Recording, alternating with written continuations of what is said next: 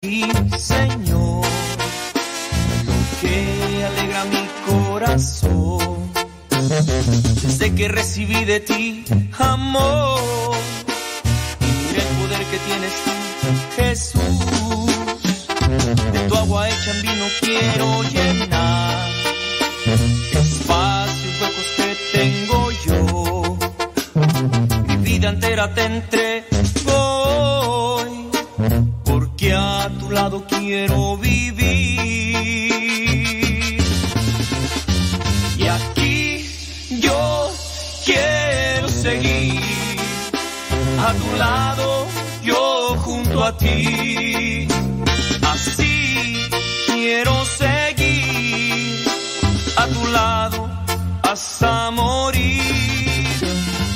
aquí quiero seguir a tu lado, yo junto a ti. Así quiero seguir a tu lado,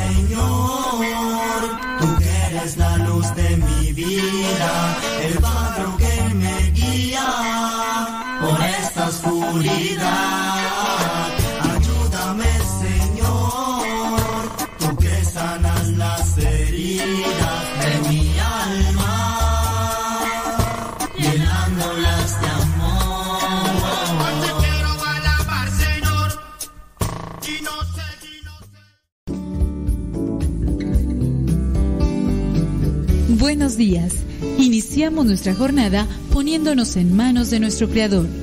Pedimos su gracia para enfrentar como hijos suyos cada reto que la vida nos presente, acompañados de María, la dulce madre que nos invita a proclamar las grandezas del Señor. Camina con nosotros en radiocepa.com, emisora católica de los misioneros servidores de la palabra.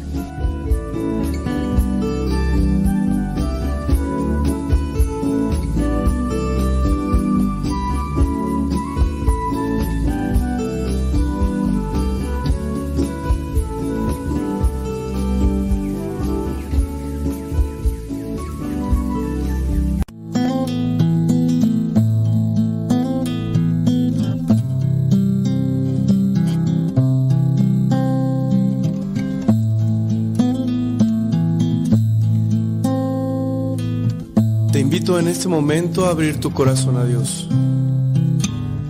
abrir tu mente al Creador, al que modeló tu corazón,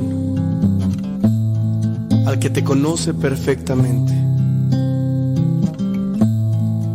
Háblale, no dejes pasar esta oportunidad. En el nombre del Padre, del Hijo y del Espíritu Santo. Señor Jesucristo, te doy las gracias por tantas atenciones que has tenido conmigo. Te doy gracias, Señor, porque me has dado muchas cosas. Y también, Señor, te doy gracias por las cosas que ya no tengo, por las personas que se alejaron o por las personas que están ahorita contigo. Quiero decirte, Señor, que te ofrezco este día con todas las penas y tribulaciones que en él vengan quiero pedirte al mismo tiempo la fuerza de tu espíritu. No me abandones. No me dejes solo en este camino. Sé que me haces falta y por eso te invoco en este momento. Llegado a descubrir que si tú estás conmigo, nada me falta. Señor. Solo tú bastas.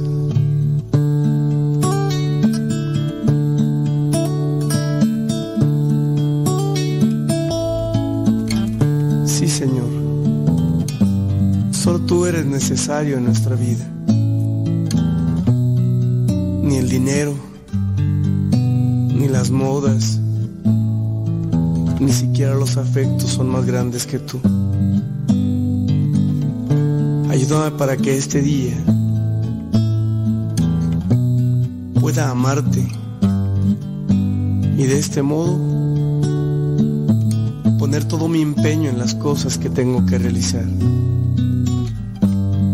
Ayuda a mi familia, ayuda a mis hermanos, ayuda a mis amigos. Dame la oportunidad, Señor, de mostrarles a ellos quién eres tú de decirles que tú eres el Todopoderoso y que solamente tú eres indispensable en nuestra existencia.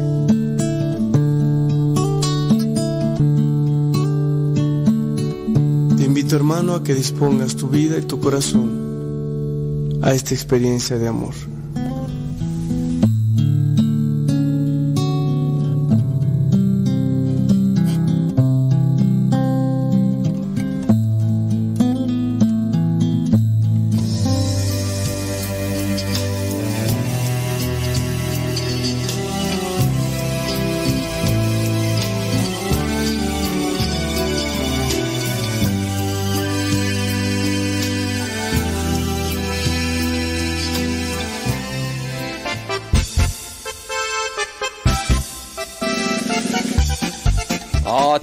Con el tiempo para que lleguen a tiempo. Son las 6 de la mañana con 4 minutos hora de California. Son las 8 de la mañana con 4 minutos hora del centro de México. Son las 9 de la mañana con 4 minutos allá en Nueva York, la Florida y otras partes de la Unión Americana. Me da muchísimo gusto estar aquí acompañándoles. Espero que durante el tiempo que nos escuche le hagamos pasar un buen rato y le hagamos agradable este momento. Pues ya hoy es día jueves 15 de diciembre del 2022 y estamos ya a un día de comenzar las posadas y también estamos ya muy cercanos a finalizar este mes de diciembre, último del 2022. No sabemos lo que nos depara el futuro, pero podemos ir preparando muchas cosas bonitas y bellas para que el día de mañana nos pueda sonreír. Hay que prepararse, hay que estudiar, hay que instruirse, hay que buscar cosas que sean constructivas, hay que buscar cosas que sean edificantes, hay que buscar cosas que nos iluminen, que nos ayuden para que podamos tener resultados favorables, positivos, buenos, suculentos, eh, que tengamos algo que, que, nos alegre la vida y que también se la alegre a los demás. Déjeme buscar aquí lo que vendría a ser las efemérides de este día 15 de agosto. Este, pues dice que aquí que, que hoy es Día Mundial del Otaku. Ay, estos muchachos de veras. ¿Quién son los otakus? Los otakus es una tribu urbana. ¿Qué es una tribu urbana? Ay, ay, Dios mío santo. ¿Usted conoce a los emos? Los emos es una tribu urbana. Y usted conoce también a los darquetos, es también otro, otra tribu urbana. Es decir, son pequeños grupos, pequeños sectores que se identifican por el gusto a algo en específico, hablando de los darquetos o de los punquetos o de los otakus, pues en este caso tienen un gusto específico a algo. En este caso los otakus son jóvenes y no tan jóvenes que les gustan las historias de Medio Oriente. Es decir, que les gustan las historias allá de los coreanos, de los eh, japoneses, de... Bueno, el anime, el anime es un... Es, una, es un dibujo animado, una historia, son historias en dibujos animados. Entonces, a los muchachos que les gusta mucho estos dibujos, ya sea en historieta, porque todavía hay y las compran mucho, de hecho, las historietas o ya sean los eh, las caricaturas en dibujos que son orientales, ya sea de Japón o de, Corea y no sé si de China, pero a estos muchachos que se apasionan tanto por esas cosas, a ellos se les llama otakus, a estos muchachos que buscan este tipo de cosas. Bueno, pues hoy es día, Y dice que hoy es día también de Ketu, de Samir quién sabe qué será eso. Mejor no lo digo porque no voy a hacer que sea otra cosa y ya. Bueno, fíjense que voy a conectar esto del Día Mundial del Otaku porque muchas veces nosotros somos resultado de lo que vemos o de lo que escuchamos. Y ahí es donde nosotros tenemos que analizar. Hablando de los otakus, también se desprende del gusto por las cosas eh, de allá de Oriente por ahí hay algunos grupos de música coreanos, e incluso también videoseries coreanas que han tenido mucho éxito y por los cuales las personas comienzan a buscar cultura, modas y formas de vestir de aquellos lugares. Hace no sé cuántos meses eh, o años estaba ahí por ahí una serie que donde salía una muñequita y se daba vueltas y, que algo así del, del calamao, el cangrejo, el, juego de no sé qué. Bueno, eso hizo que muchas personas buscaran ese tipo de cultura. Estos grupos de música llamados este K-pop también este, los jovencitos y no tan jovencitos buscan también ese tipo de cultura se buscan vestirse incluso como ellos hablar, por ejemplo, de los otakus. Si usted mira por ahí algunas imágenes en internet, puede mirar a estos muchachos pues, que se visten como están las figuritas o las caricaturas de los dibujos animados del anime, que también tiene sus desviaciones, sus distorsiones, porque a todo se le busca cosas. No habrá cosas que puede ser que sean em, un tanto sencillas. Nosotros hace muchos años también nos dedicábamos a mirar estas cuestiones de, de allá del, del Medio Oriente. Yo creo que muchos de nosotros, de los que ya estamos arriba del cuarto piso y que estamos ya cercanos al quinto piso, nos acordaremos de una caricatura que se llamaba Candy Candy. Pues estas caricaturas creo que era japonesa o no sé Ya nosotros estábamos consumiendo algo de allá de Medio Oriente. ¿Y cuál es, cuál es la otra más?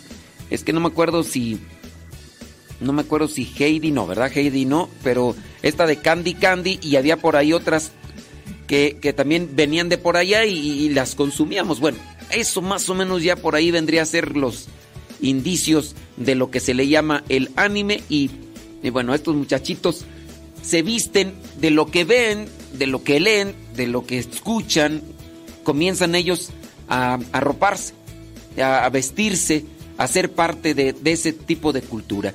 Somos lo que vemos, somos lo que escuchamos. En la medida en que nosotros vamos ahí escuchando, por ejemplo, música, la música tiene influencia en nosotros. ¿Y quién no, verdad? Que de repente ya escucha muchas canciones de de los Bookies. Ya escucha muchas canciones de los Bookies y bueno, y si si es hombre, a lo mejor hasta se va a dejar acá la barba así como el Marco Antonio y, si no tiene barba, se va a pintar acá con un crayón, entonces este o luego se va a poner una cintita aquí o, o y así. Dígase de otros grupos de otros grupos de música y ya empezará también a vestirse, empezará a utilizar los lentes como el cantante de su grupo favorito o empezará ahí a utilizar de esas camisas brillosas con cadenas aquí de oro, este su tejana y a lo mejor va a andar con la música a todo volumen en su estéreo, en su carro, en fin. Dígame usted qué cosas qué cosas ha seguido como moda en el mundo de las cuales ya no hace en este momento. ¿A qué modas estuvo siguiendo en sus tiempos de juventud?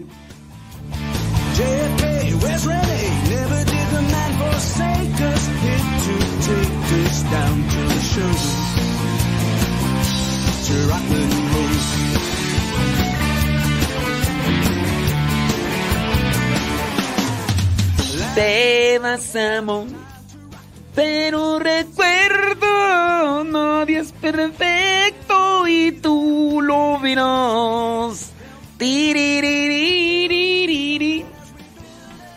Ándele. Déjame ver por acá quién se manifiesta. ¡Manifiéstense! Saludos a Guayumi. Saludos a Fer. ¿Qué pasiones, Guayumín? ¿Cómo andamos? Hoy ahí anda conectado. Oye, Guayumín, tú no. ¿Tú qué modas agarraste? Ay, Gustavo Tapia, con tu. Otro año ya se ha ido. ¿Cuántas cosas han pasado? ¡Ay! Sí, claro, claro. Con ese cierran. con esa cierran. ¡Ay!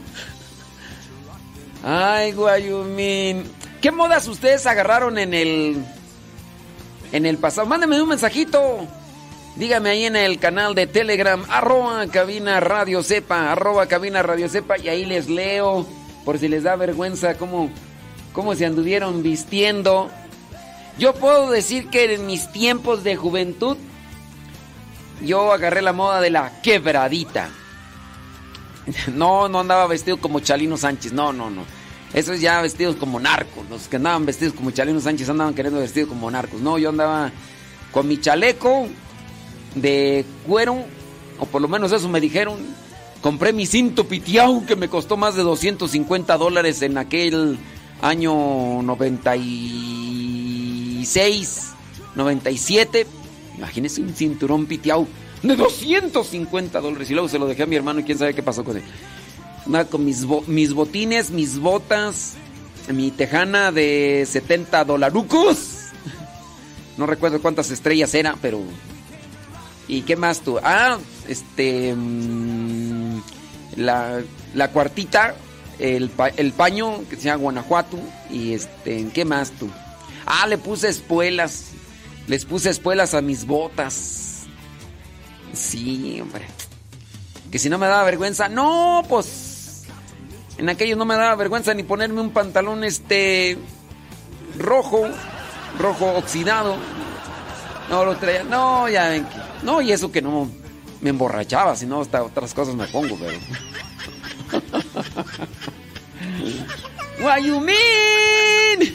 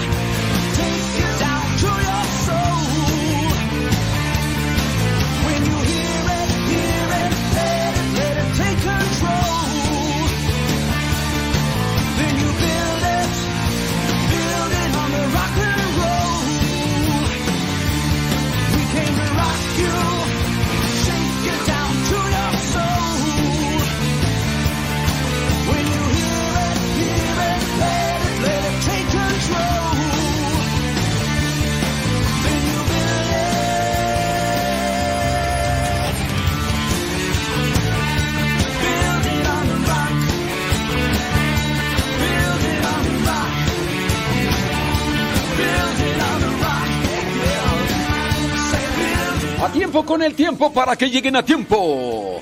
Ya son 16 minutos después de la hora, 16 minutos después de la hora.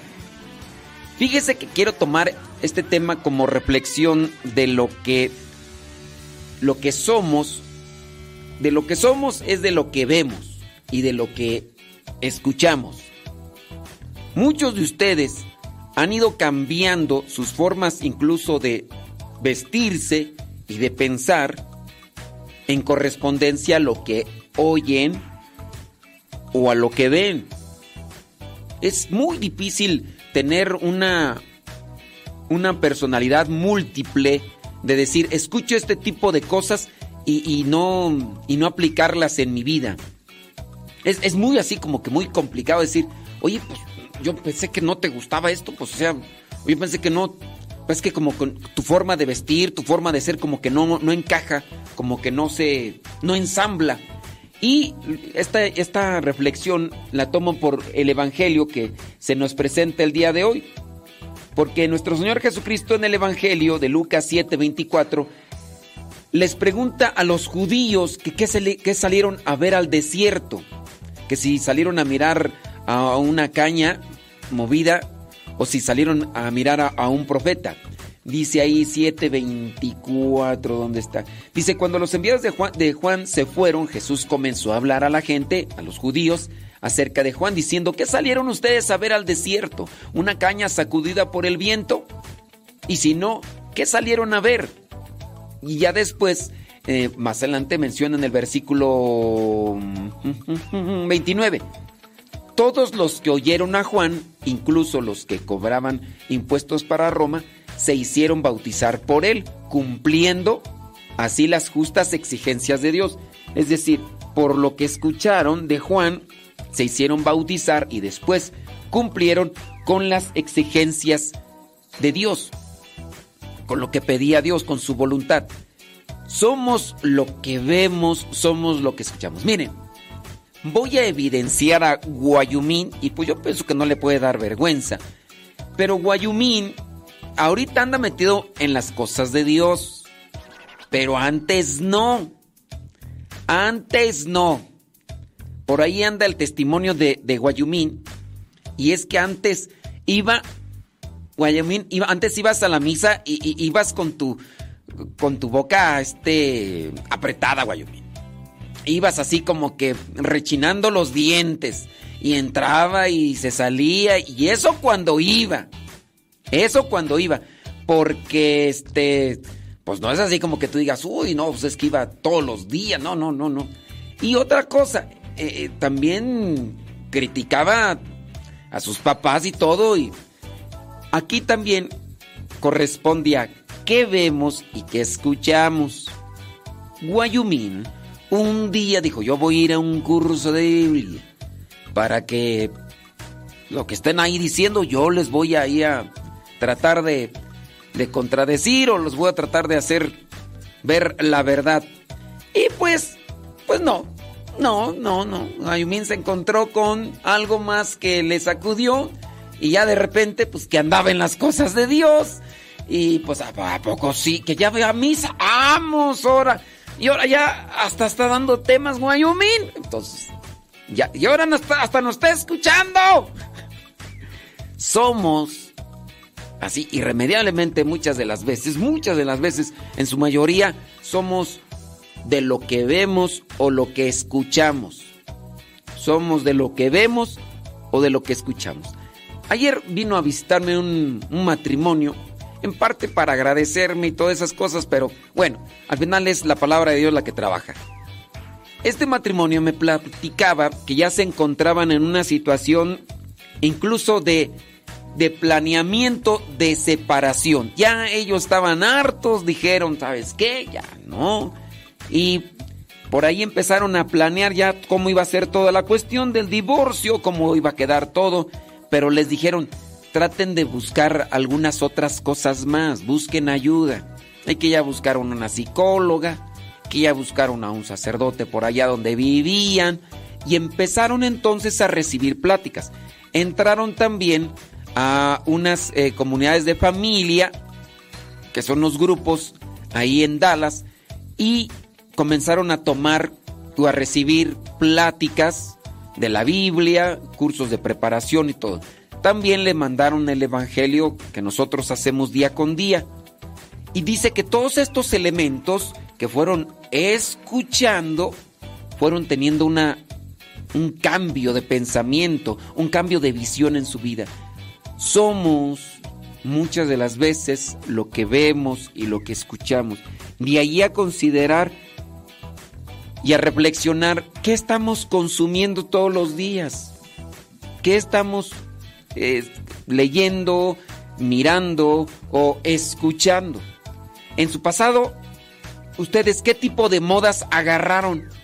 En su pasado, qué tipo de costumbres o qué tipo de cosas agarraron. Platíqueme, cuénteme, déjame pasar por acá a ver qué, qué me están diciendo. No, pues acá, acá están platicando. Mira, acá dicen, hola vecina, ¿cómo estás? Dice, eh, dice, a mí me gustaba mucho que le gustaba Gigi. ¿Quién es Gigi? Dice que le gustaba mucho Gigi y decía, decía que ella era yo. Pues sabe, sabrá Dios quién es Gigi. Yo no sé quién es Gigi. Si ustedes me están preguntando por personaje de Anuman. Dice eh, por acá Magda. Yo me ponía el paliacate en la muñeca como la cantante Faye. Pero ahora que lo pienso, me he de haber visto como Pocahontas, porque soy prieta. Ya me voy. este, pues bueno, este. Dice, yo tomé la moda de Madonna y de Flans, dice Susana. Válgame. Dice por acá, mm, yo estilo de Flans onda vaselina, o sea, rockera, dice Verónica. Válgame. Prima, prima Goya, ¿tú, tú, qué, ¿tú qué moda agarraste? ¿Tú mm, cómo te andabas? ¿Cómo, se, vestían o cómo, o qué, cómo andaban en, la vida? Dice por acá, saludos, bli, bli, bli, bli, bli. ¿Qué más tú dice? Eh, bueno, acá hay puros saludos y más saludos y más saludos. No, platíqueme, cuénteme, dígame que Gigi dice que era una caricatura japonesa y se convertía en lo que ella quería. Ave María Purísima. Que se convertía en lo que ella quería. Mm, bueno, pues. ¿Qué modas agarraron ustedes? Dice por acá, saludos y más saludos y más saludos y más saludos y más saludos y más saludos. Dice Marisela Ledesma, dice, a mí me gusta mucho la caricatura de Candy Candy y se la sigo enseñando a mis bendiciones. Válgame Dios. Todavía sale esa caricatura. Me imagino que por el internet. Imagino que por el internet. Mm, déjame ver quién más me pone por acá. Deja ver si Guayumín está conectado allí, a ver qué me dice de, de qué andaba. Dice... Mm, Fer, dice, yo en los noventas usaba los pantalones de mezclilla flojos y todo extra grande. Entonces eras, eras, este, Fer, es que no sé si es hombre o mujer, pues ponle aquí porque no voy a hacer que me confunda. Este, eh, pantalones flojos, entonces era como cholo, ¿no? Así. o chola, ya ni sé. como Gustavo Tapia. Cholos. Chulos, dice.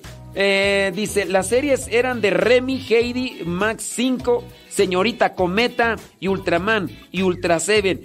Y me vestía de Liverpulgas y la segundita, pero de colores llamativos. Y eso sigue hasta hoy, dice... dice Ernesto el Porro, que... pues bueno, este... ¿Qué le digo?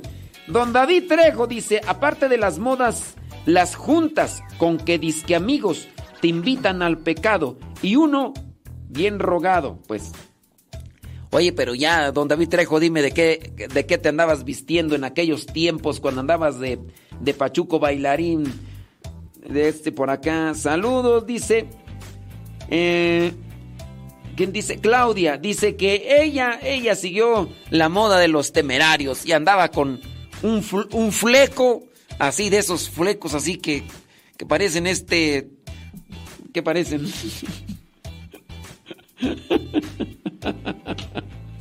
Ay, Dios santo. ¿Qué modas agarramos en, en, el pasado? Oiga, platíqueme, cuénteme. Ahorita vamos a otras cuestiones, pero sí. Yo también, primo, dice Chola, y me gustaba Candy Candy, dice mi prima. ¡Ay, prima, prima!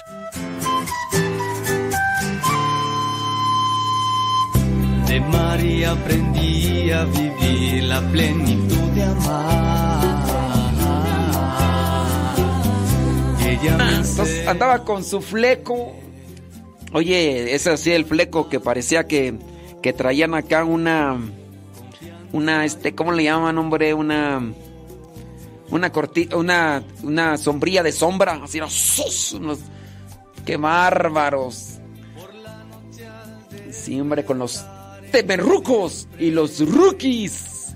Te vas, amor. Pero recuerdo. Dice, yo en los años 90 me vestía de vaquerita y a puro bailar quebradita ese Norma. Mm, mm. Ay, Norma, Norma. Déjame ver por acá, a ver si ya en el YouTube ahí dejaron de... Puro chismi, puro chismi. Dice, yo me vestía igual que mi hermana y nos decían cuatitas. Ándele pues. Dice, así andaba yo también y a las señoras decían que se miraban como andaba con pañal lleno. ¿Cómo es eso? ¿Cómo es eso? A ver, explíquense. Dice Maricruz que ella usaba el copete con gel. ah, parecían sombrillas de tractor, de esas así que... Larga, larga hasta adelante. Ay, ay, ay. Dice, yo miraba el auto increíble, dice Roberto, cuando era niño y me sentía Michael Knight. Hit. Ven. Ya, y ese carro ya existe. Y ese carro existe. El Michael Knight, ¿cómo agarraba su, su reloj? Y le decía, Skid, ven, te necesito. Michael, no puedo salir. Alguien se puso adelante detrás de mí. Mike, Skid, apúrate. Necesito tu ayuda. Dice, no puedo salir. Michael, Michael, Michael, Michael. y es que ya existen, pues ya. Ahí están los Tesla. Y la aplicación no es, no es un teléfono, no es un reloj. Bueno, por lo menos no sé. Pero sé que es una aplicación y ya.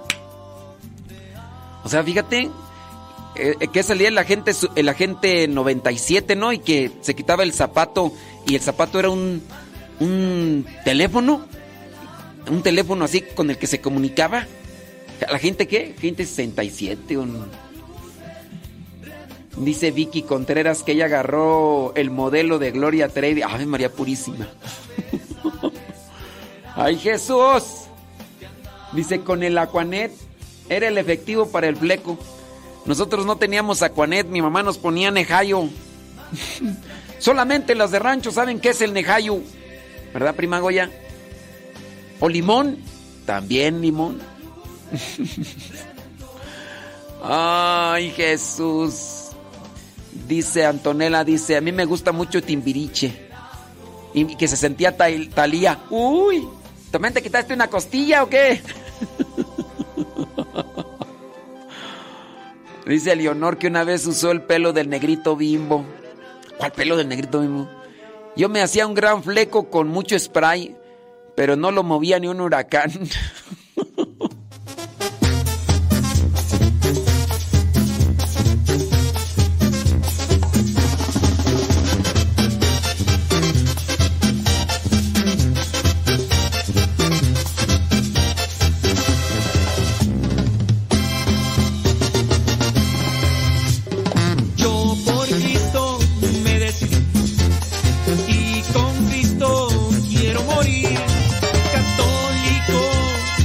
nacido, Señor.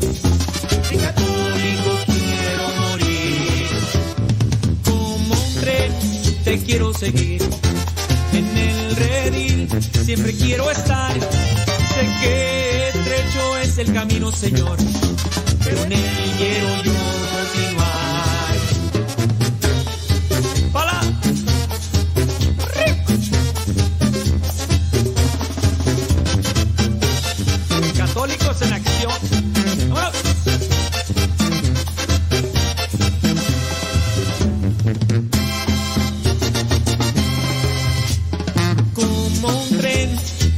seguir.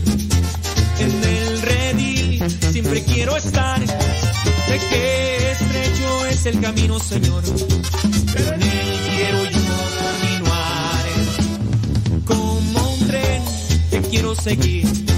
En el redil siempre quiero estar. Sé que estrecho es el camino, Señor. Pero en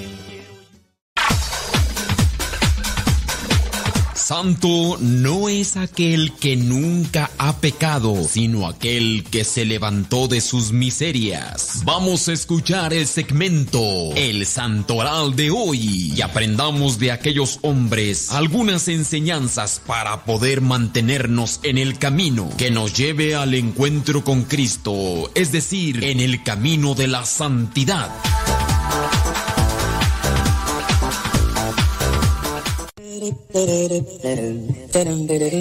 Hoy es día 15 de diciembre del 2022 y nos vamos con el santoral que la iglesia nos presenta el día de hoy.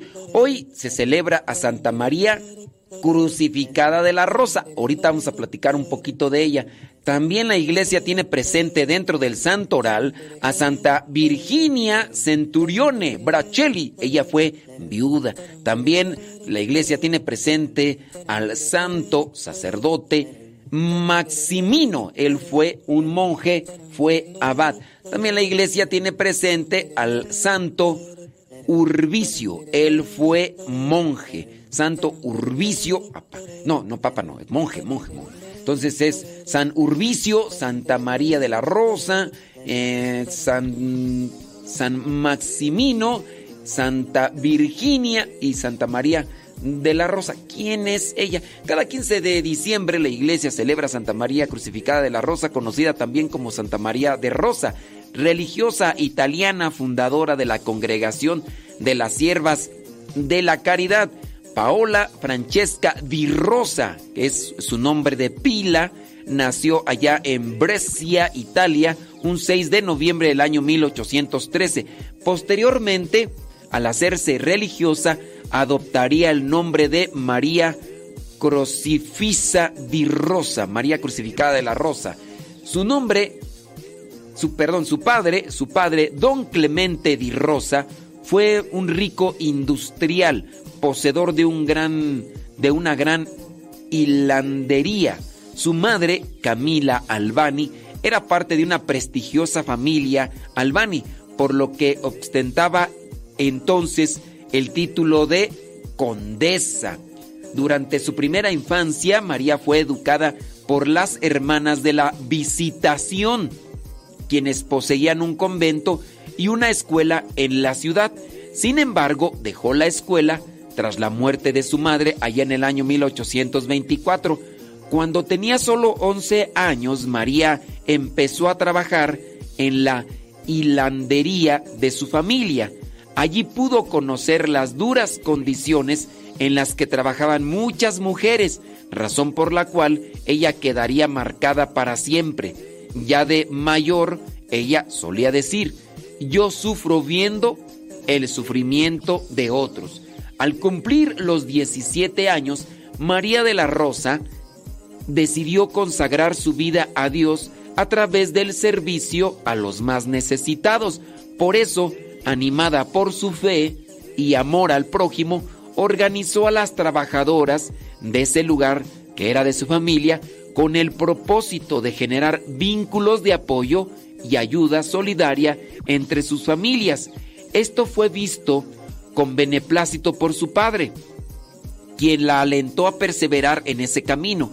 Luego, por su capacidad de liderazgo y responsabilidad, el papá le entregaría la administración total de esa, de esa empresa o ese negocio familiar. La joven acababa de cumplir ya en aquel tiempo, cuando le dejaron la administración total, 19 años. Entonces ella, sobre la base del grupo de mujeres que había organizado, formó una asociación religiosa en la que las trabajadoras podían profundizar y enriquecer más su fe, formarse también. Mientras tanto, alimentaban su vida espiritual participando activamente en su parroquia. Organizaba retiros espirituales y obras de misión en las partes alejadas de Brescia, poniendo, como ya era habitual, su mayor atención en las mujeres abandonadas.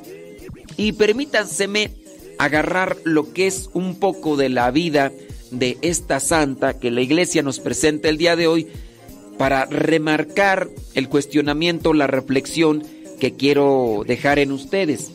Somos lo que vemos, somos lo que oímos y escuchamos. Y en base a eso, lo que vemos, lo que oímos, lo que escuchamos, tenemos resultados en nuestro pensamiento, en nuestra manera de hablar y en nuestra manera de vivir. Encontramos a una mujer que viene de una familia acomodada, eh, con un negocio familiar, con un título de condesa para aquellos tiempos. Bueno, estos títulos pues son de personas de un estrato social, eh, económico, eh, sólido, que, tiene repercusión en, en la sociedad, ¿no? ¿Qué viene a suceder cuando este tipo de familias, sus hijos, están más bien dentro de un ambiente de, de vicios, en un ambiente de materialismo y consumismo? ¿Qué es lo que se genera en ellos como visión de vida, como una consideración a lo que quieren hacer. Hay muchos papás que en ocasiones no quieren que sus hijos pasen por un tipo de sufrimiento material, económico, y si bien han podido acumular un cierto bienestar eh, económico material, después se los dan todo a sus hijos y no, no los ponen a considerar también las situaciones de sufrimiento porque pues los papás dicen, yo no quiero que mi hijo sufra, pero en el no sufrimiento de sus hijos por cuestiones que son necesarias, ellos tampoco van a valorar. Vea por ejemplo el caso de muchos familiares que están peleándose en este momento lo que son las herencias. Los que más pelean las herencias son los que menos trabajaron porque su propia familia no quisieron que sufrieran. Les dieron todo como en bandeja de plata y lo miraron todo fácil y sencillo y ahora cuando están dentro de esas peleas o disputas para quedarse con lo material, pues comienzan ahí a hacer una lucha encarnizada, no importando que sean los propios familiares los que están en medio de esa discusión y estos que menos sufrieron, que menos trabajaron, que menos se esforzaron, son los que más pelean como gatos panza para arriba lo que son los bienes materiales. Somos lo que vemos, somos lo que escuchamos.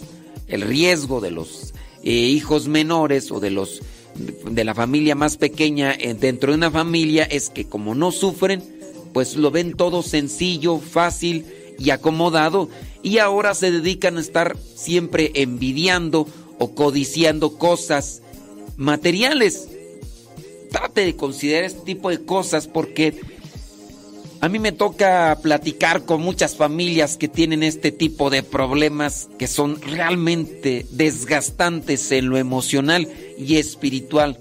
De qué quién se va a quedar con esto, qué es lo que se va a hacer con esto. Y y es la propia familia la que está involucrada y, a veces son tan feroces para estar peleando esas cosas materiales que no les costaron, que bueno, eso es algo que, que parte el corazón para muchas familias.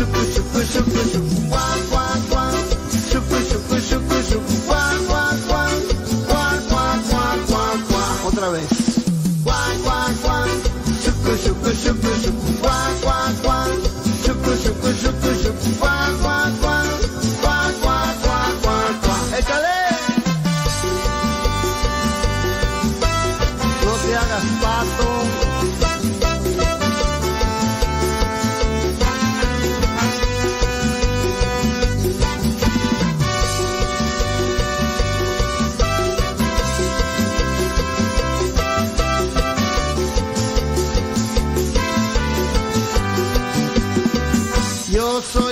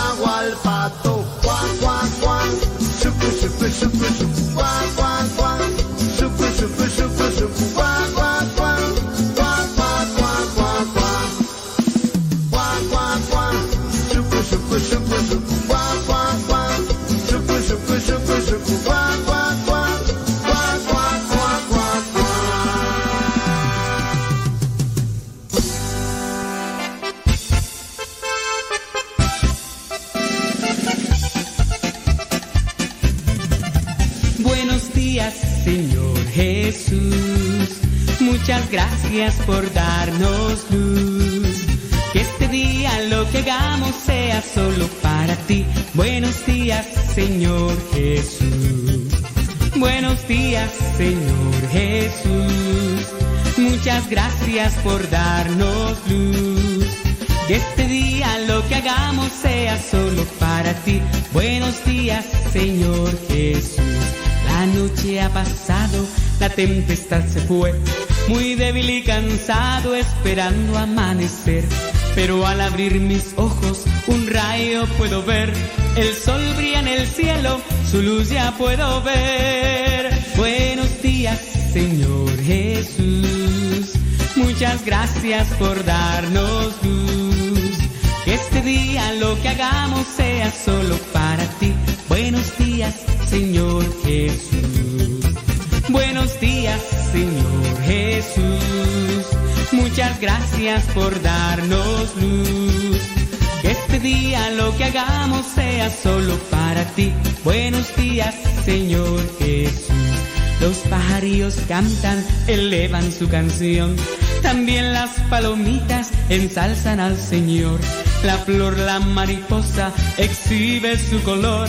Del fondo de mi alma yo canto esta canción. Buenos días, Señor Jesús. Muchas gracias por darnos luz. Que este día lo que hagamos sea solo para ti.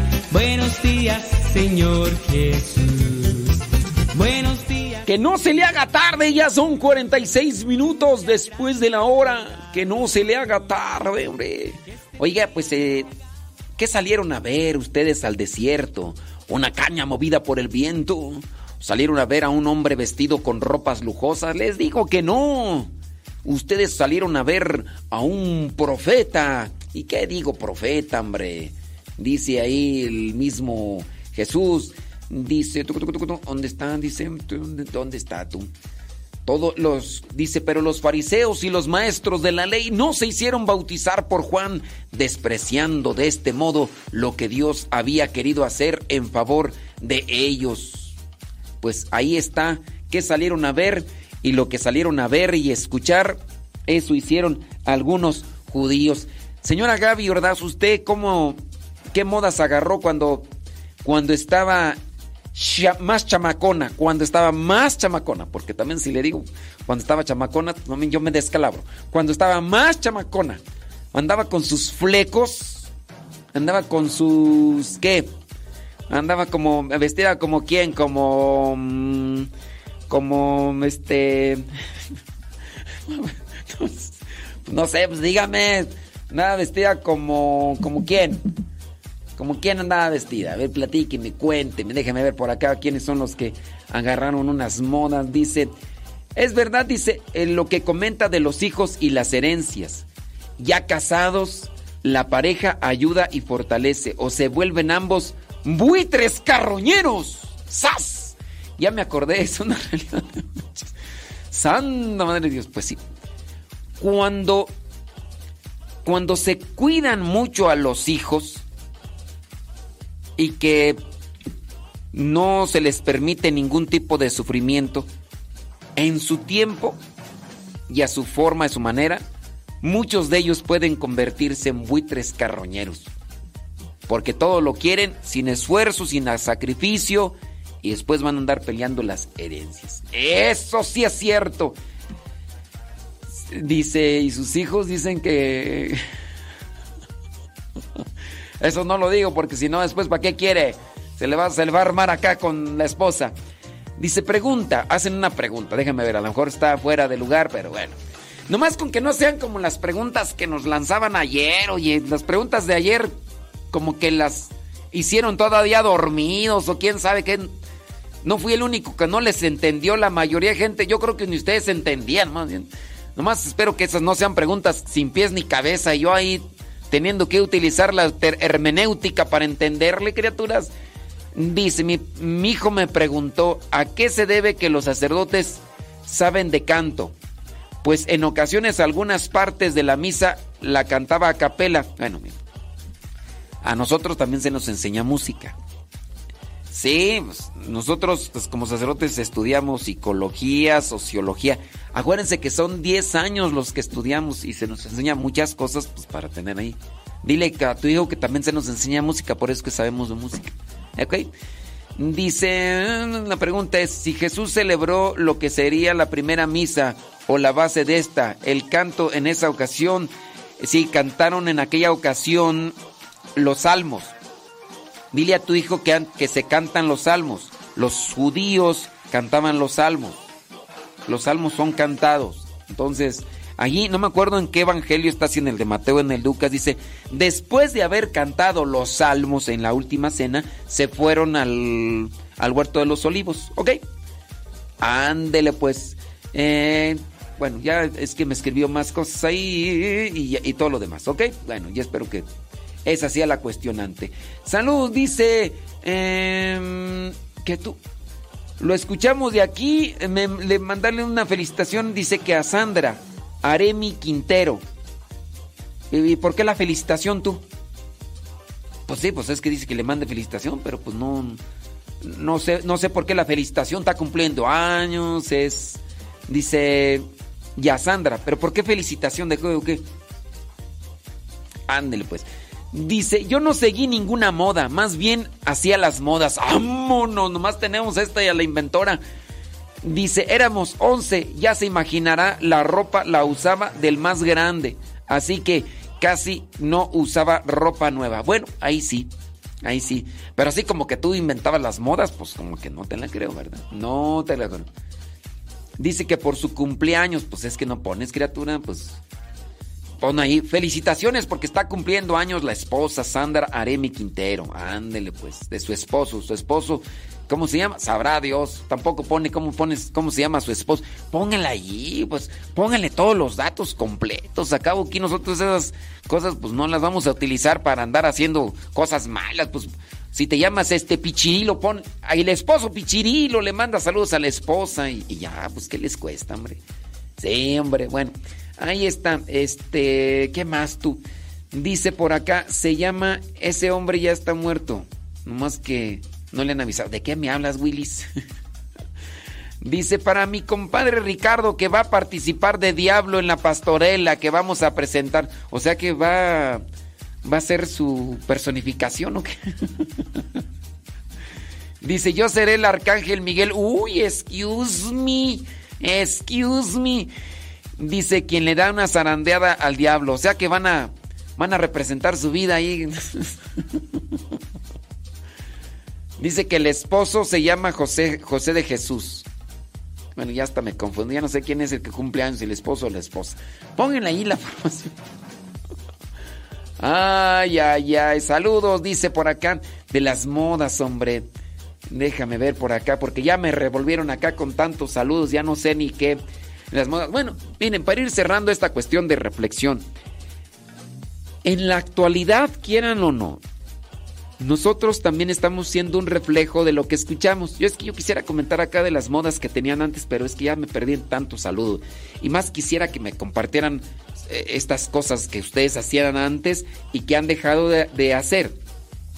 Quieranlo o no, en la actualidad, aún nosotros siguiendo a Cristo, o queriéndolo seguir, estamos también llevando a la práctica una forma de vida que corresponde al mensaje que estamos recibiendo.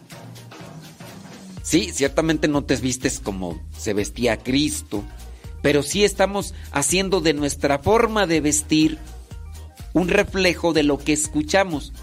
Si, por ejemplo, nosotros acá estamos mencionando que hay que vivir en austeridad. Puede ser que nuestro, nuestra forma de vestir vaya más en esa forma austera.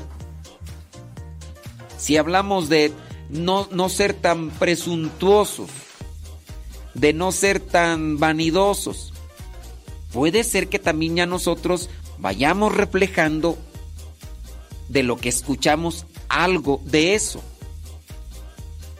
Y, ahora nuestra nuestras formas de vestir, entonces sean una proyección también de eso que escuchamos. Pienso yo, no negativamente, sino positivamente. Antes tenía, escuchábamos canciones, eh, no sé, de quebradita, ¿no? Y andábamos queriendo vestir como los cantantes de, la música grupera, de la banda o los norteños o demás mirábamos videoseries o, o, películas o novelas en aquellos tiempos o tenían un gusto musical por otro tipo de género que no era el, la regional mexicano y, y ahí adoptábamos o como tenía yo un primo en paz descanse, ¿verdad? Que buscaba mucho de las películas de Sylvester Stallone y salía una película de este cuate y salió una película llamada Cobra, ¿no? Ya traía lentes negros y se vestía así como él y con tipo así de barbita así medio acá medio recortado. O también en el caso de, de cuando salió de Rocky. O salió de Rambo. Y, y cada película que sacaba este cuate y, forma de vestir que, que, utilizaba. Me acuerdo esa cuando salió esa de Rambo ahí que traía sus pantalones así como tipo soldado y, y así con la playerita y todo son cosas que vamos adoptando. Ojalá y, que nuestra forma de vivir ahora sea un reflejo más de aquello que nos ayuda para tener más paz en el corazón. Más austeridad, más sacrificio, más generosidad, más entrega hacia los demás, para que podamos ayudarnos mutuamente y que tengamos más tranquilidad y paz en el corazón. Porque adoptar ese tipo de modas en las cuales uno, y hoy no sé qué ponerme, es que quisiera esto y lo otro y esto ya me lo puse y todo lo demás y esas cosas pienso yo que nos desgastan más en nuestro interior.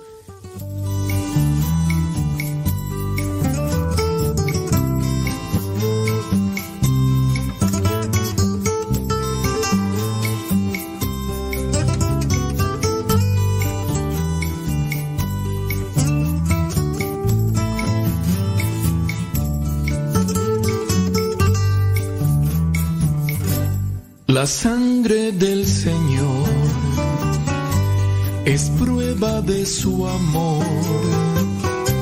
Lava mis pecados, sana mis heridas, sangre que derrama su puro corazón. El agua del Señor es prueba de su amor.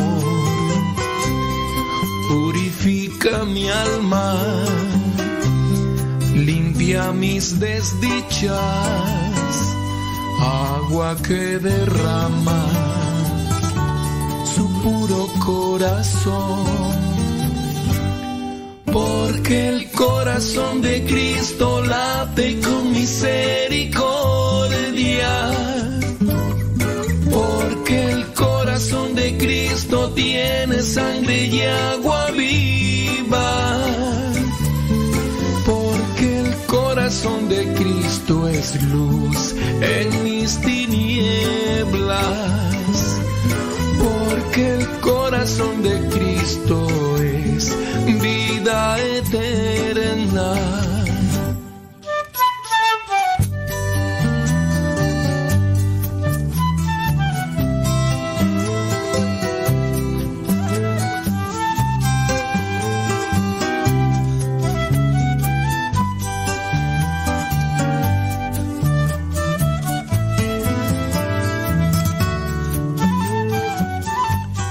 Dice María Eugenia que esta es una de sus canciones preferidas. Qué bueno que me dices, María Eugenia. Qué bueno que me dices. Señor, recibe a tu siervo Flaviano en el seno de tu gloria, ya que mientras vivió en este mundo trató de hacer tu voluntad. Cuando yo muera no digan que murió un santo, digan... Gracias, Alfredo. No, Alfonso Salcedo. Dice que en Mateo 26:30, en Mateo 26:30 dice: Después de cantar los salmos, se fueron al huerto de los olivos. Muchas gracias, Alfonso Salcedo. Estás ahí puntual. Ahí, gracias. Es que luego sí me, me quisiera enfocar en leer sus comentarios, pero esos comentarios que van así aportando, porque. Pues sí, es que hay mucho, por mucho saludo. Ay, salúdeme. Salúdeme a mi gato. Salúdeme a mí. Salúdeme. Una saludadera ya. No, échenle carnita, miren. Sean, sean abusados. Échenle carnita.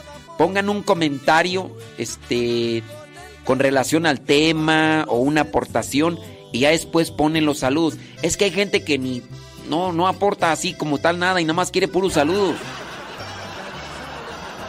Póngale así este póngale un comentario, una aportación después y lo escuchamos acá en en Chinches Bravas, Nuevo León o donde nos estén escuchando. Yo y fulana de tal, ¿no? O fulana de tal y yo. Y ya sí les mando saludos. Ya va implícito, pero pues es que hay puro. Mándeme saludo a mi padre. Mándeme saludo a mi padre. Mándeme saludo a mi padre. No, no le ponen. Póngale carnita al asunto. O sea, que uno pueda leer el comentario, pero con una aportación o algo. Y ya, no, que pura saludadera. ¿eh? hasta el final con sus guaraches en los pies. Salió de México a Oaxaca y Veracruz y hoy descansa en Catedral de San Andrés. Amigos, todos les invito a continuar con la misión que nos fue encomendada. Padre Amatuli dejó la mecha prendida prendamos muchas mechas y que se haga la alumbrada. Padre Flaviano, ama tú le amo a la iglesia. Mira. Dijo, dice la señora Gaby, dice, tengo una foto con un corte de pelo que me decían que parezco French Paul. No sé quién sea es French Paul, pero... Dice, siempre bien sonriente, sí, sobre todo. Ahora entiendo, ahora entiendo, señora Gaby. Oiga, ¿a quién se parece ahí a- en esa foto? ¿A quién se parece? Parece a Merlina.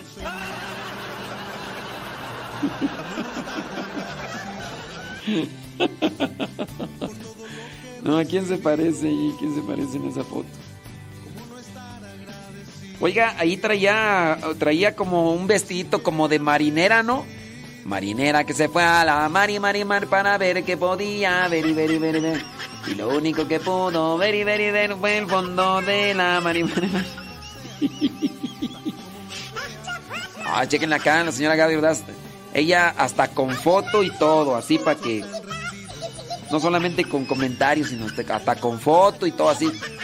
Más evidenciado el asunto. ah, ah, un French. French Funis. Ah.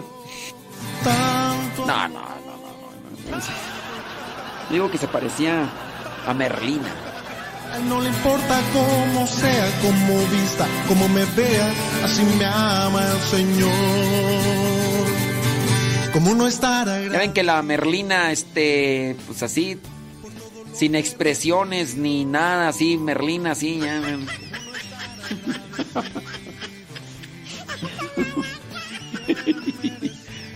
Ay, no, bien sonriente, sí, ¿no? Merlina, tal cual. eso.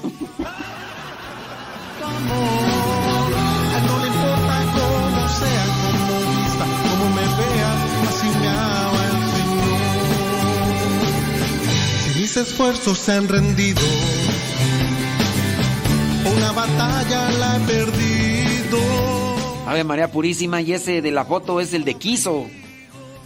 Parece el de Kiss, ¿no? ¿A poco sí es el de Kiss? Porque Laureano Brizuela no es. Oiga, traía chamarra de cuero. Este. No, andaba muy, muy rockera ahí. Sí, parece, parece el de Kiss, ¿no? Más que sin maquillaje, ¿no? Santa madre de Dios, ¿en qué cosas andaba?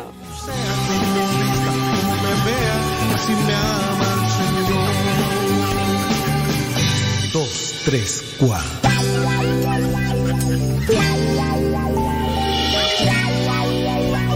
Pues diga quién es el artista, oiga, porque yo sí, yo sí pienso que es el de Kiss. A mí se me hace que usted andaba ahí con los de Kiss.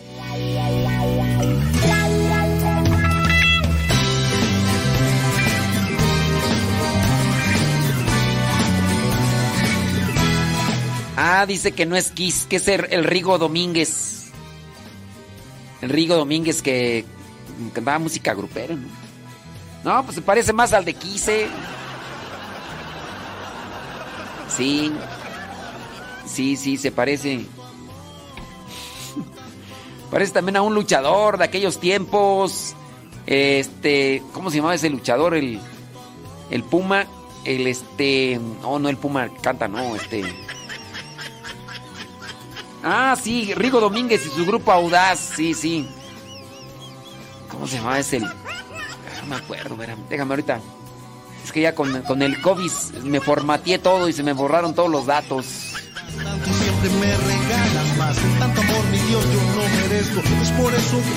O sea, sí me acuerdo de, de Rigo Domínguez y su grupo Audaz. Pero no me acuerdo qué canciones canta. Oiga. Pero a ver, búsquenlo en la actualidad, a ver si sigue igual. A mí se me hace que ya nomás puros recuerdos. Mándenle la foto para que por lo menos se acuerden, muchachos. Yo pienso que ya no debe estar igual. Pienso, yo pienso. Bueno, y quién sabe si esté vivo de ese muchacho. Es que con ese tipo de, de ambientes y de vida, no, los. Las, este. Los vicios y los excesos y todo, no, qué bárbaro.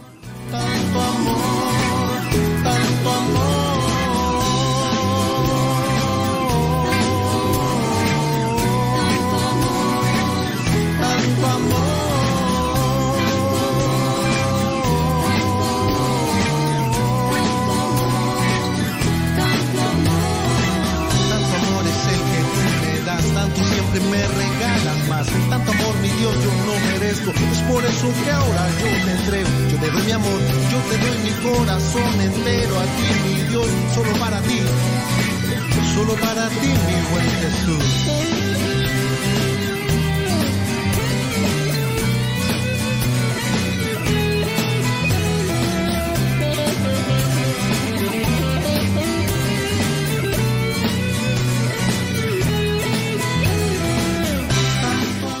Fíjense que ahora yo que considero estas cosas, yo digo, ay bendito sea Dios que no, que no me metí a la banda.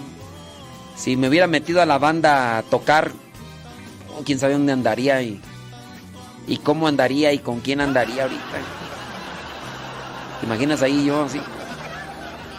Prender la trompeta, el trombón, la tuba, la tarola, no. ¡Arremachos!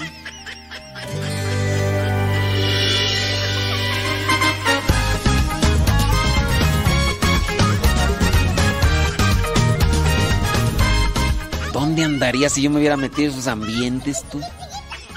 Pues, qué bárbaro. No, no, no, no.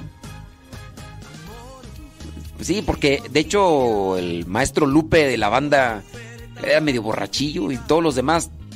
Y es que ya andando ahí, pues ya andas de como músico, ¿no? Y la cervecita por aquí, cervecita por allá y. Fondo, fondo, fondo, fondo. No, no, no, qué bueno que no. Qué bueno que no me fui para esos lados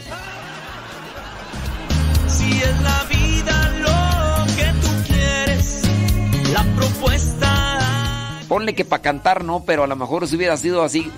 Es que yo también así como que en algunos tiempos, antes de conocer a Dios y todo eso, hasta me hubiera gustado ser animador así de, la banda de... Señoras y señores, gracias por estarnos aquí acompañando con la banda Los Temerrucos. Vamos a disfrutar y vamos con la siguiente canción chiquilla bonita, para que todos ustedes se animen al estilo de la banda Los. Los Temerrucos. ¡Vámonos!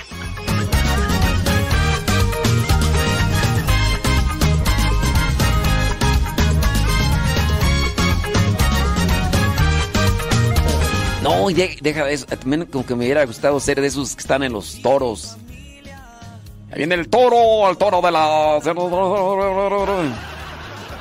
Ah, ya estoy desvariando, ya, ya mejor deja cortarle. Está más loco que una cabra yo. De Jesús tu vida es mucha gente que se pierde, se ha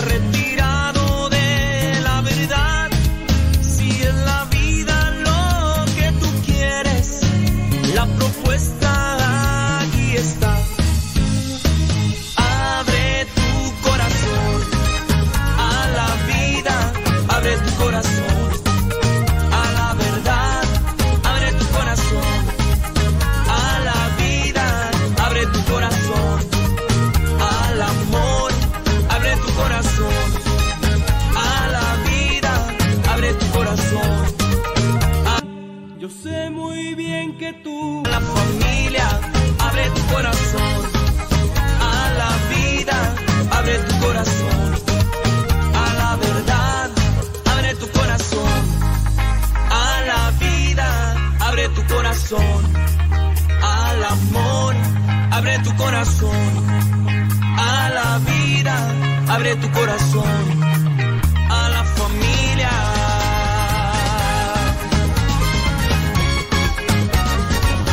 Ponle que si no hubieran dado ahí en lo de los grupos, pues por lo menos ser vendedor de cobijas. ¿Se anima? Ahí le va esta. No, no le gusta, ahí le va la otra. ¿Quién, ¿Quién dijo yo? ¿Quién se apunta? No se anima la muchachita. Vamos a darle otra para que se animen. ¿Quién dijo yo? Ahí le va una taza. Ahí le va una cobija. Ahí le va esto. Ahí le va lo otro. Ahí le va aquello. Y si no le va aquello, pues, ¿a ¿qué está haciendo aquí? Oiga, ya, ya, ya nos vamos a rematar. No importa que me corran. Ahí le vamos a echar otra cobija. Una cobija del Winnie Pooh. Ahí le vamos a echar una cobija de estas cobijas que hacen mucho calor. Es más, cuando usted no quiera hacer ejercicio, nomás se envuelve, se envuelve en ella y va a ver cómo al otro día ya, ya se le quedan men- menos kilos. Nomás no coma. Va a ver que así cobijándose con ella, no, hombre, de volada. ¿Quién se anima? ¿300 pesos? ¿Qué diga 300 pesos? Vamos a bajarlo a 250. Dos- ¿Qué, qué digo 250? Lo dejamos a, a, 200, a, a 200 pesos. Ahí viene el patrón, ya me voy. Ahí se los dejo.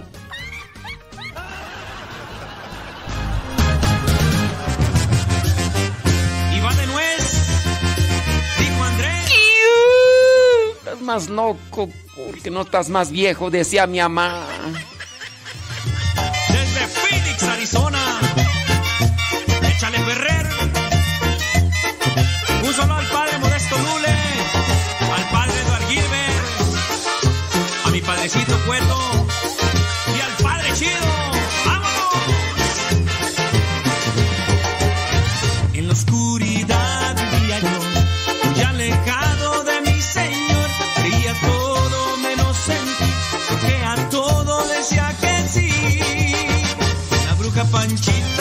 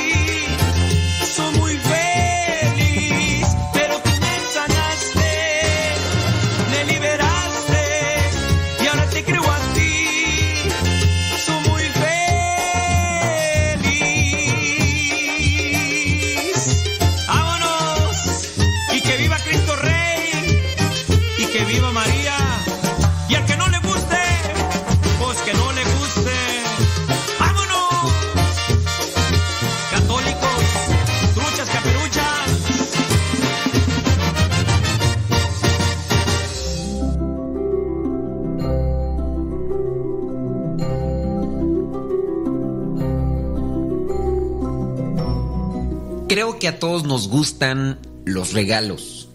Si un día al despertar encontraras a tu lado, al lado de tu cama, un lindo paquete envuelto, así como aquellos que hacen con sumo esmero, estoy seguro que lo abrirías incluso antes de ir al baño, antes de mirar tu celular. Abrirías aquel regalo con curiosidad de saber qué es lo que hay dentro. Tal vez hubiese dentro algo que a lo mejor no te guste. No lo sabrás hasta que no abras ese regalo. Pero si lo abres y aquello que está dentro te gusta, vas a alegrarte. Si a lo mejor dentro de aquella caja encuentras algo que no te gustó mucho, piensas qué hacer con aquel regalo. Porque así nos pasa cuando nos regalan algo y en verdad o no lo necesitamos o no nos gusta, pensamos hacer algo con aquello. Quizá regalarlo, darlo a otra persona o dejarlo allí en un lugar esperando que en algún momento se pueda utilizar. Pero si al día siguiente recibes otra caja igual, con adornos, con moño y todo, y encuentras algo que te gusta mucho, digamos, un recuerdo de alguien que no ves hace mucho tiempo, algo que, que realmente te impacte el corazón, ese regalo lo vas a disfrutar. En realidad, esto ocurre todos los días, pero no lo percibimos. Todos los días, cuando despiertas, cuando despertamos, tenemos frente a nosotros una caja como, como un regalo enviado por Dios. Quizá tú no lo ves así, pero es un regalo de Dios. Se trata de un día entero para usarlo de la mejor manera posible. El día, el despertar, es un regalo, es un don de Dios. A veces, el día, el regalo, viene quizá lleno de pruebas. No, no hay que decirle problemas como tal, sino pruebas. Cosas que no conseguimos resolver, quizá tristezas, decepciones, incluso lágrimas. Pero otras veces el día viene lleno de sorpresas, de alegrías, de victorias, de conquistas. Lo más importante es que todos los días Dios envuelve con todo cariño para nosotros un día más. Mientras dormimos, nuestro regalo se va dando ante nuestros ojos. Es el día siguiente. Si despiertas y abres tus ojos, es más, si ya estás escuchando esta reflexión, date cuenta que Dios te ha dado un día más. Él acerca nuestros días con cintas de colores sin importar lo que esté por venir. Ese día, cuando despertamos, recibimos el regalo de Dios para nosotros. No siempre nos regala Él lo que queremos o lo que esperamos, pero Él siempre nos manda lo mejor que precisamos, que es lo que merecemos, para que cumplamos con su voluntad. Yo te invito a que todos los días abras tu regalo. Todos los días abras ese día agradeciendo primero a quien lo envió, porque una persona que recibe un regalo y no es agradecida, pues simplemente no. Agradece a quien te envió ese regalo, a Dios todos los días, sin importar lo que viene dentro de la caja, porque tú no sabes, Dios sí lo sabe, pero tú no lo sabes, pero agradece. Sin duda, Él no se engaña en la remesa de los paquetes. Él sabe lo que necesitamos y nos lo pone delante de nosotros. Ten presente algo, si no vino hoy lo que esperabas, permanece en la espera. Ábrelo mañana con más cariño, pues en cualquier momento los sueños y los planes de Dios llegarán para ti envueltos en el regalo. Todo depende también de tu disposición. Dios no atiende nuestras voluntades, sino nuestras necesidades. Todos los días son un regalo de Dios. Disfruta los regalos, no importando que sean aquellas cosas que en ocasiones no pedimos o no esperamos. Los regalos se disfrutan por tu disposición, no por lo que son en sí. Que el Espíritu Santo siempre nos ilumine para sacar mayor provecho de ese regalo que ya tenemos en nuestras manos por el día de hoy. Mañana, Dios dirá.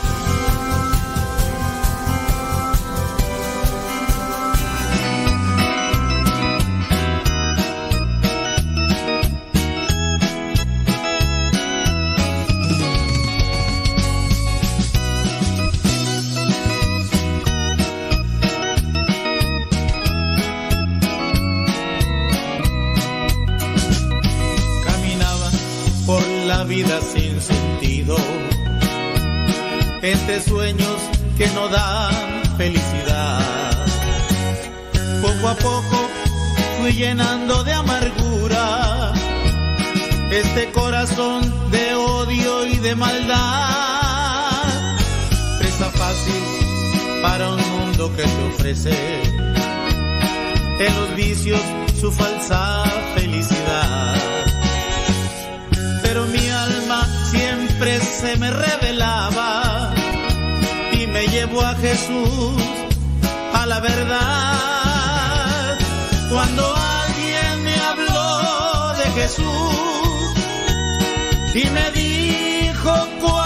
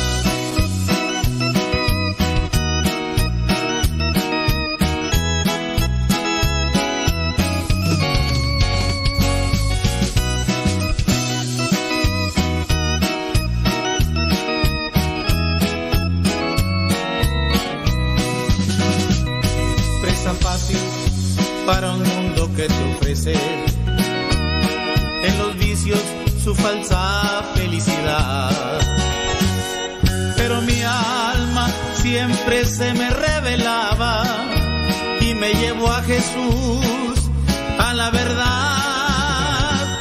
Cuando alguien me habló de Jesús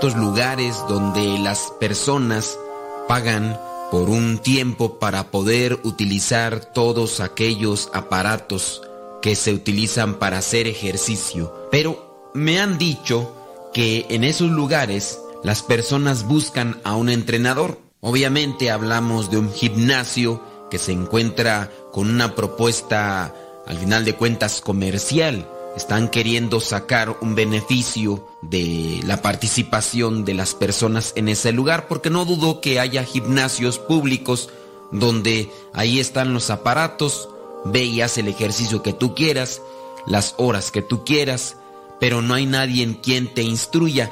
Pero hablando de esos lugares donde se paga la membresía, habrá una persona que te orienta y muchos llegan a buscar un entrenador personal, alguien que les ayude de manera, valga la redundancia, personalizada a conseguir las metas para su cuerpo. La mayoría de personas estará queriendo bajar de peso más que querer alcanzar un estado fisiológico para ciertas condiciones. De la misma manera, y con mayor razón, aquí es donde se presenta la cuestionante. Es bueno buscar un entrenador espiritual y algunas personas no lo consideran así. Hace apenas unos días una persona me preguntaba que si era necesario el mismo guía espiritual para el matrimonio o que dentro del matrimonio tendría que buscarse un guía espiritual para cada uno o tendría que ser para los dos. Para construir la casa que nosotros anhelamos en algún momento de nuestras vidas, hay que buscar también la asesoría de un experto.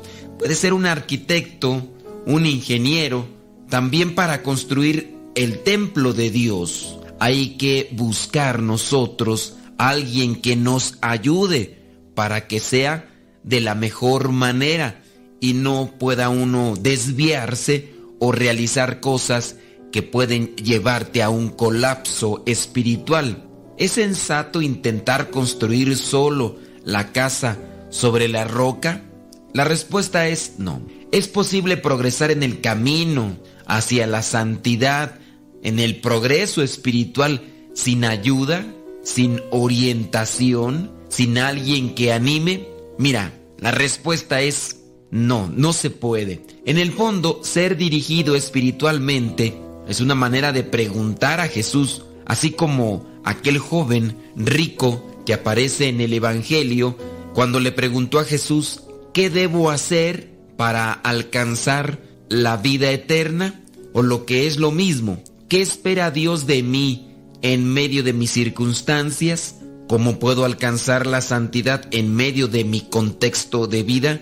Este tipo de preguntas no se las hacen el común de las personas, solamente aquellas que ya han hecho una experiencia con Dios y que saben que es necesario, primordial, buscar la vida de santidad. Hay circunstancias en la vida en que se ve de manera más evidente la necesidad de tener un director espiritual para vislumbrar lo que Dios quiere. No dudo que aquí de repente ya comiencen a cuestionarse sobre un director espiritual aquellas personas que ni siquiera han tenido una experiencia, pero lo ven como novedoso. Y es que muchas personas pueden confundir el director espiritual con aquella persona que prácticamente quiere dirigirles o tenga que dirigirles su vida para después ellos mismos no asumir sus responsabilidades, sino echarle también la culpa a los demás. Cuidado, habrá personas que en ciertos momentos podrán dirigir lo que es el trabajar en una empresa o podrán asesorar a alguien para que tome las mejores decisiones, pero dentro de la vida espiritual no hay que buscar a alguien a quien le podamos echar la culpa después sobre las malas cosas que pudieran acontecer. Momentos cruciales, etapas que exigen serio discernimiento, tiempos de crisis o de inconformidad. Algunas veces las personas se sienten llamadas, exigidas a buscar a alguien que les hable con mayor claridad. Viene la preocupación, la tensión, la dificultad, la crisis y no sé para dónde moverme. Pueden platicar esto con algún ser querido, algún familiar, algún amigo, pero en muchos de los casos no encuentran realmente una orientación.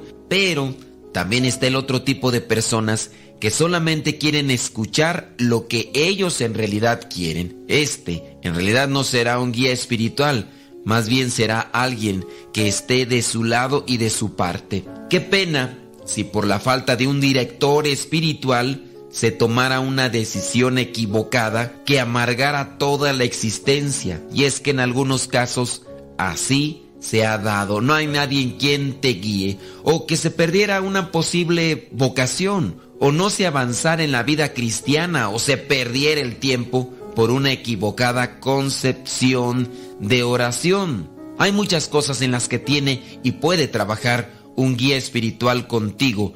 El director espiritual, podemos decirle así, es un instrumento en las manos de Dios porque el protagonista de la formación es Dios, pero aquella persona que funge como guía espiritual te ayuda por el recto caminar. El guía espiritual es un instrumento de parte de Dios que te puede ayudar a conducir o guiar para que tú puedas descubrir cuál es esa voluntad de Dios en tu vida y cumplirla. Hablando de los santos, es difícil encontrar un santo que no haya tenido un guía espiritual, así como también es primordial en un equipo de fútbol encontrar a un buen director para que puedan alcanzar aquellas cosas que se anhelan o se pretenden dentro del ambiente deportivo, o por qué no, también encontrar que hay buenos directores, pero hay seguidores que son pésimos, jugadores que no quieren apegarse a una disciplina, que no quieren obedecer y por lo tanto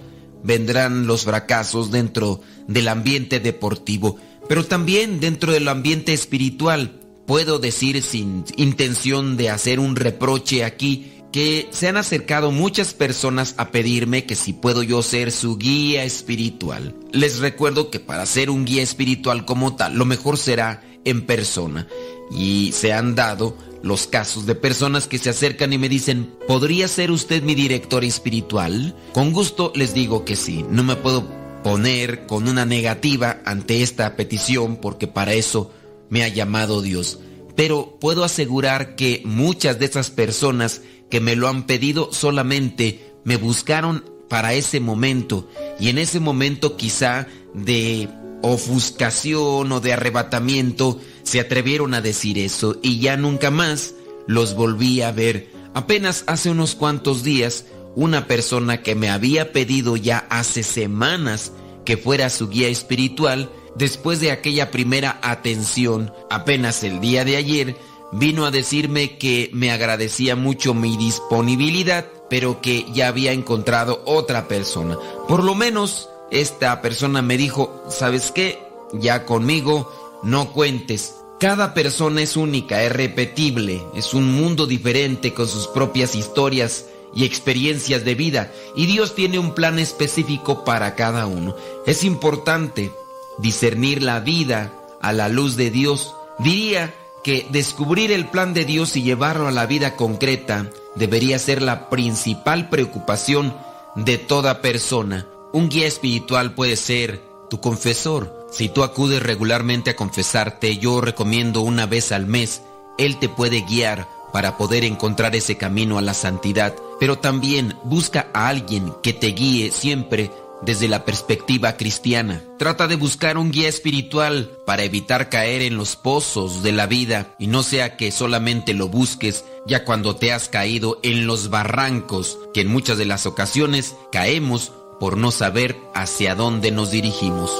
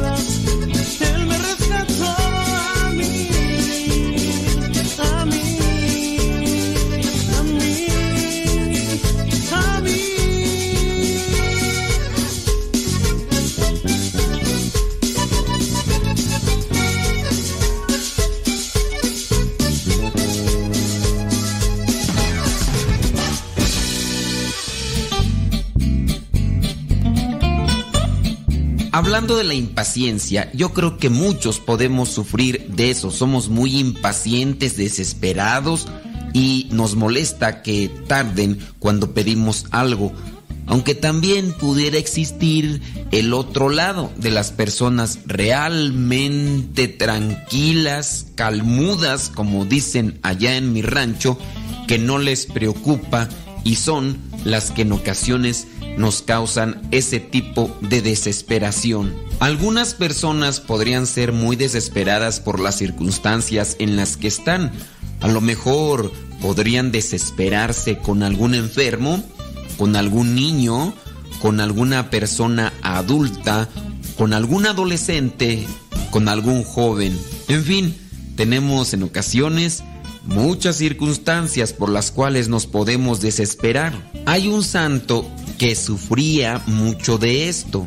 Digo, los que son santos tuvieron algo con que luchar. En su caso, hablamos de San Cipriano, que se celebra su fiesta el 14 de septiembre. En el norte de África, allá en el siglo III, la paciencia era escasa. Los cristianos estaban siendo perseguidos y la presión sobre ellos era muy grande. En la actualidad siempre habrá un lugar donde se encuentran estas mismas condiciones o circunstancias que aquejan a todo aquel que quiere poner en práctica la paciencia de Jesús. Pero hablando del tiempo de San Cipriano, durante ese tiempo Cipriano se convirtió en obispo de Cartago. Ese era el pueblo de la ciudad que lo amaba y respetaba. Pero una cosa, él fue elegido contra la voluntad de otros obispos. Sí, no te espantes. También dentro de los obispos, como son seres humanos, dentro de los sacerdotes y dentro de los diáconos, no de todos, pero de algunos, en ocasiones se dan cierto tipo de envidias. En esta atmósfera de persecución, pero a la vez de desconfianza, digamos que San Cipriano dijo e hizo algunas cosas de las que se arrepentiría más tarde, pero él se negaba obstinadamente a cambiar de opinión, hasta el punto de mostrar públicamente su desacuerdo con incluso el propio Papa. Cipriano, San Cipriano es conocido desde entonces como un hombre con problemas de paciencia. Pero sabes que él lo reconoció e intentó cambiar de actitud. Trabajó contra la impaciencia e incluso llegó a trabajar muy duro en un libro titulado La ventaja de la paciencia. Y en ese libro él nos ofrece algunos consejos sobre este asunto. Otra cosa que es interesante es que Cipriano es venerado como mártir. Para ser mártir hay que ser paciente, entonces quiere decir que fue algo en lo que trabajó y alcanzó. Un consejo realmente sencillo que ofrece San Cipriano es el siguiente. Primero tenemos que estar convencidos de los muchos beneficios que produce la paciencia, es decir, tienen que ser nuestro objetivo. Hay que vivir en la realidad y tener presente que la vida está llena de obstáculos y la paciencia es la clave para permanecer en paz, pero al mismo tiempo ser felices mientras caminamos en esta vida y afrontamos los retos, pruebas y dificultades que esta acarrea. Cipriano habla también de cómo el estrés del trabajo, la tensión o preocupación para, como se llamaba en sus tiempos, vienen a ser grandes problemas de salud, de salud física, pero también de salud espiritual sobre nosotros. Y de esta manera llegan a tener grandes conflictos en su vida. Muchas veces reaccionamos rápidamente ante las circunstancias de la vida y acabamos perjudicando a las personas que amamos o tomamos decisiones mal consideradas de las que irremediablemente más tarde nos arrepentimos. San Cipriano recomienda que las grandes decisiones sean tomadas después de un largo tiempo. El santo también menciona cómo otros hábitos como el autocontrol, la paz de espíritu, la devoción a los seres queridos y la gentileza están todos ligados al hecho de tener paciencia.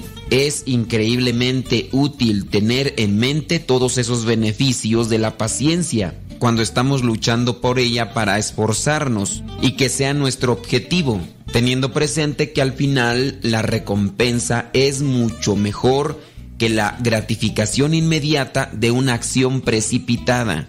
La recompensa por luchar por la paciencia o por alcanzar la paciencia será un provecho personal pero también comunitario. Por último, Cipriano recomienda que recordemos el tiempo en que los demás fueron pacientes con nosotros y lo que eso significó para nosotros.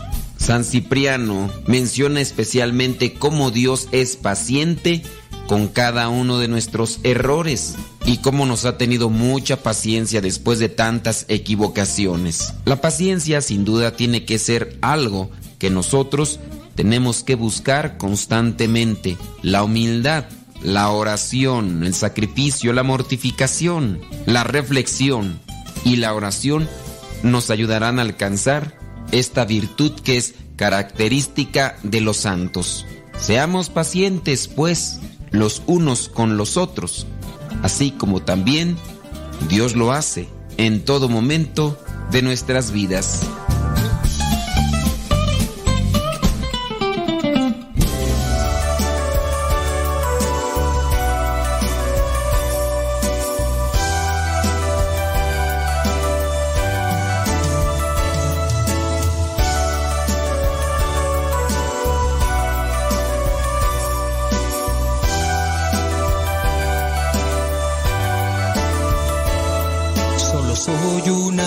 Artesano de Dios.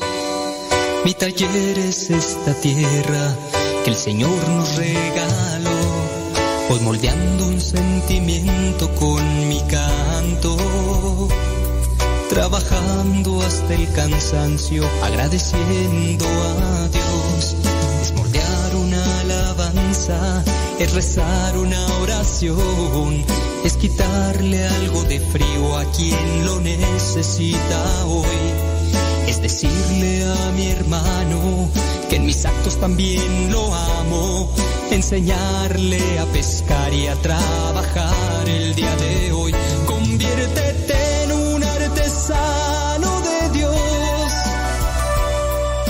deja que tu corazón conozca el verdadero amor. Tan solo mi Señor, aquí estoy. Moldea este barro, de lo demás nos encargamos tú y yo. Tú y yo, Señor. Tú y yo,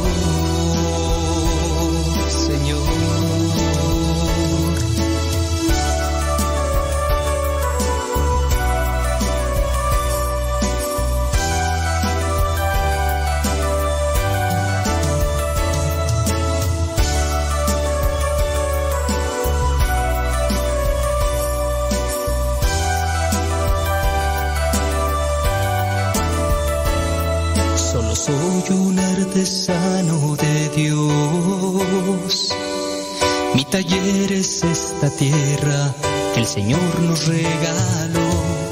Voy moldeando un sentimiento con mi canto, trabajando hasta el cansancio, agradeciendo a Dios. Es moldear una alabanza, es rezar una oración, quitarle algo de frío a quien lo necesita hoy. Es decirle a mi hermano que en mis actos también lo amo, enseñarle a pescar y a trabajar el día de hoy. Conviértete en un artesano de Dios y deja que tu corazón conozca el verdadero amor. Tan solo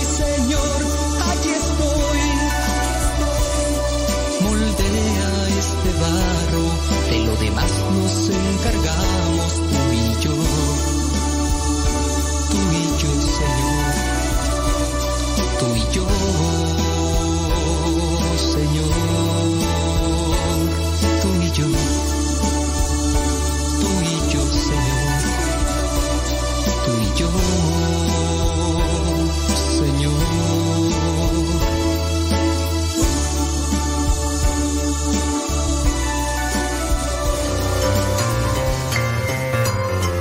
¿Ya estás listo para la trivia del día de hoy? Pues vamos con ella. La pregunta es la siguiente. ¿Cuántos años vivió Josué, el discípulo de Moisés? ¿Cuántos años vivió Josué, el discípulo de Moisés? Josué el que se quedó al mando después de que Moisés ya no pudo seguir porque no tenía permitido entrar a la tierra prometida, le siguió Josué. Josué cuántos años tenía cuando murió? Murió a los 110 años, murió a los 130 o murió a los 150. ¿A los cuántos años murió Josué? ¿A los 110, a los 130 o a los 150?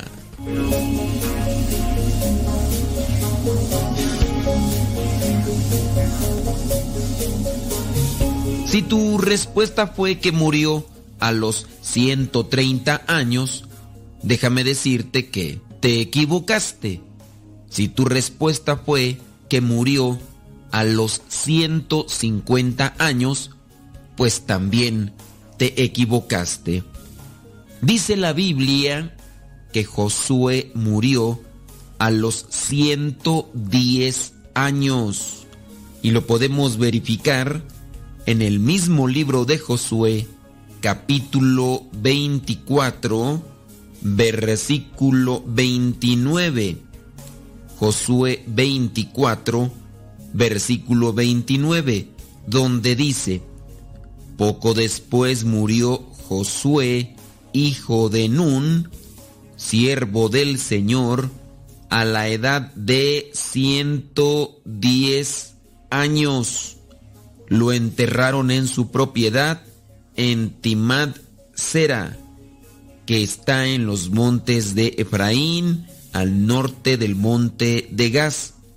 Los israelitas sirvieron al Señor mientras vivió Josué y aún después, mientras vivieron los ancianos que sabían todo lo que el Señor había hecho por los israelitas. En realidad he leído el versículo 30, el 31, del 29 al 31. Aquí encontramos en estos últimos versículos de este libro de Josué como él todavía les da las recomendaciones a aquellos ancianos que se quedaron al frente del pueblo de Israel. Josué estuvo siempre muy cerca a Moisés, aprendió muchas cosas de él, se quedó al frente del pueblo de Israel para guiarlo a la tierra prometida. Él amaba mucho a Dios y buscaba siempre cumplir con su voluntad. Esto también lo transmitía a su pueblo. las recomendaciones constantes que les hacía al pueblo de Israel de que permanecieran fieles, que no cayeran en la idolatría. Después los consejos que les da a los mismos ancianos. Podemos también sacar nosotros una reflexión en esto. Hemos transmitido nosotros las enseñanzas que hemos recibido de nuestros papás con respecto a la fe. También nos hemos preocupado por conocer más sobre la fe, sobre la Biblia y así compartirlo con otros? En mi caso yo tengo mucha responsabilidad. Tengo el deber de compartirlo a ustedes y a otras personas. Tanto es así que hacemos este tipo de apostolado. Pero ustedes también tienen responsabilidad con sus hijos, con sus hermanos, también con su papá, con su mamá, si es que ellos no saben. Traten de conocer lo que es la palabra de Dios invítelos a participar de un curso de Biblia, invítelos a participar de un retiro. Hay personas que les han dado los cursos bíblicos a sus propios familiares. Hay otros que mejor dicen, yo no les comparto nada, mejor invito a otros para que se lo compartan. Pero no desisten y buscan siempre la manera. Hay que ser fieles transmisores de los mensajes de Dios con todos los que nos rodean, no solamente con la familia. Es un compromiso de vida y esto nos garantiza estar ante la presencia del Señor. 110 años vivió Josué y siempre buscó hacer lo que el Señor le pedía y siempre buscó transmitir las enseñanzas a su pueblo. Que nosotros busquemos hacer lo mismo mientras estemos en este mundo ya sea que lleguemos a vivir 110 años o menos, pero que siempre busquemos hacer lo que al Señor, lo que a Dios le agrada.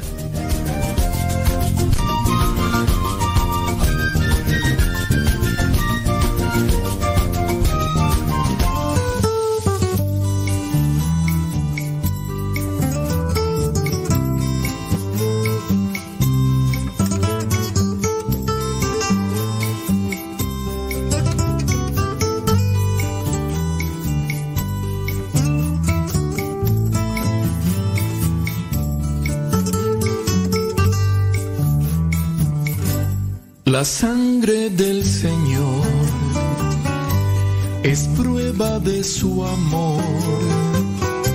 Lava mis pecados, sana mis heridas, sangre que derrama su puro corazón.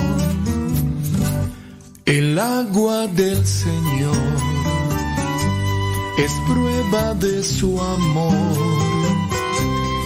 Purifica mi alma, limpia mis desdichas, agua que derrama su puro corazón. Porque el corazón de Cristo late con misericordia corazón de Cristo tiene sangre y agua viva. Porque el corazón de Cristo es luz en mis tinieblas. Porque el corazón de Cristo es vida eterna.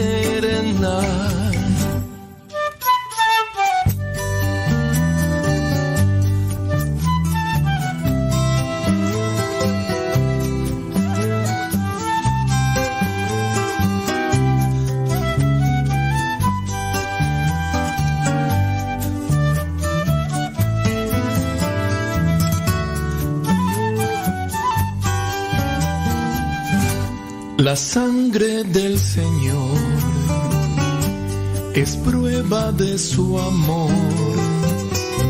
Lava mis pecados, sana mis heridas, sangre que derrama su puro corazón. Ah, que esa es de las canciones preferidas de María Eugenia, sí es cierto.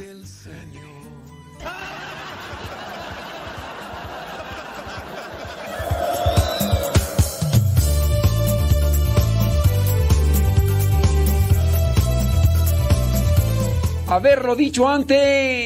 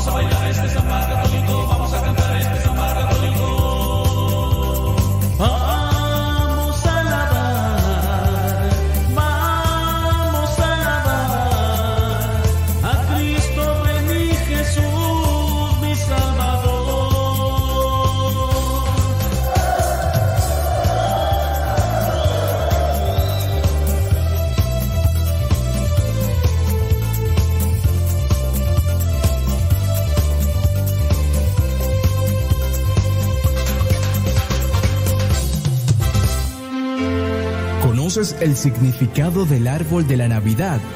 El árbol de la Navidad es uno de los símbolos navideños más conocidos, junto al pesebre, pero este tiene una connotación más simbólica. San Bonifacio nació en el año 680 y muere en el año 754. Fue santo y mártir. En latín, Bonifacius significa aquel que hace el bien un día decidió derribar delante de los aborígenes y los nuevos cristianos el roble de Thor, árbol sagrado.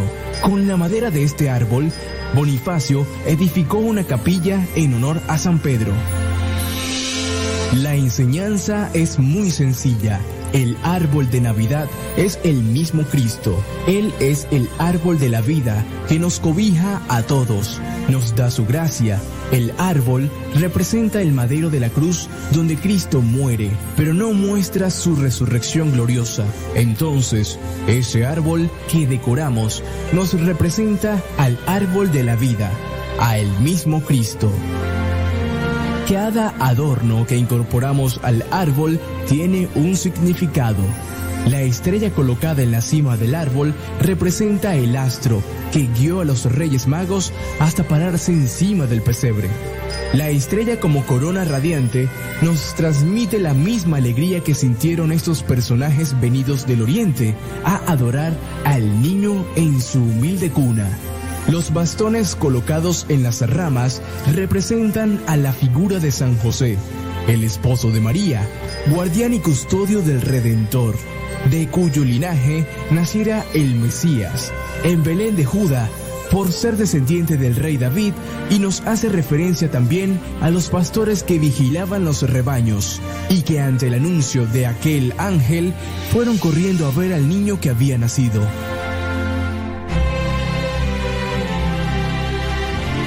Luces encendidas, fijas o intermitentes en el árbol, representan la hermosa noche llena de estrellas. En Belén, para el momento del nacimiento del niño Dios, también nos recuerda a la luz como parte de la vida, la luz que ilumina a los hombres y que brilla en las tinieblas. Los regalos colocados al pie del árbol de Navidad nos recuerdan la ofrenda hecha por los Reyes Magos, venidos del Oriente a adorar al niño, trayéndole dones de oro, incienso y mirra. El oro representa la realeza del niño Jesús, es el reconocimiento a su majestad como Rey de Reyes y Señor de Señores. El incienso es el ofrecimiento a Dios. Se le reconoce al niño su divinidad plena. Suba mi oración a ti, Señor, como el incienso a tu presencia. Por último, la mirra es un perfume aromático de olor muy fuerte, con el que en la antigüedad se embalsamaban a los muertos. Es por lo tanto el reconocimiento a la humanidad del niño. Él es Dios, pero también es verdadero hombre, que un día sufrirá la muerte, será embalsamado y sepultado. Oro para el rey, incienso para Dios y mirra para el hombre. La unidad del árbol y del pesebre en un mismo acontecimiento que refiere una misma realidad para educarnos en la fe, para aumentar nuestra esperanza y vivir la unidad en el amor.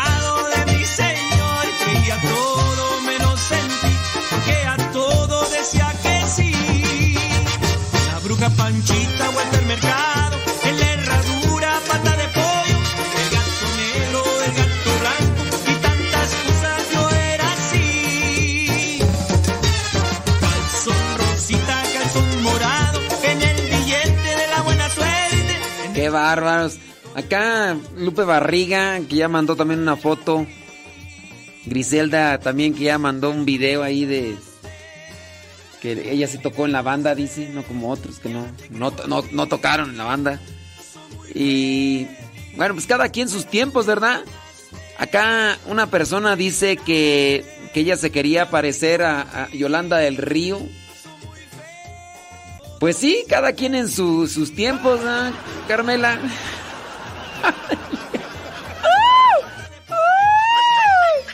No me dijo de Lola Beltrán o de, de esta María Félix o algo así, ¿no? Porque de sus tiempos, de sus tiempos, van diciendo, ay, ¿quién es esta Yolanda del Río? Ay.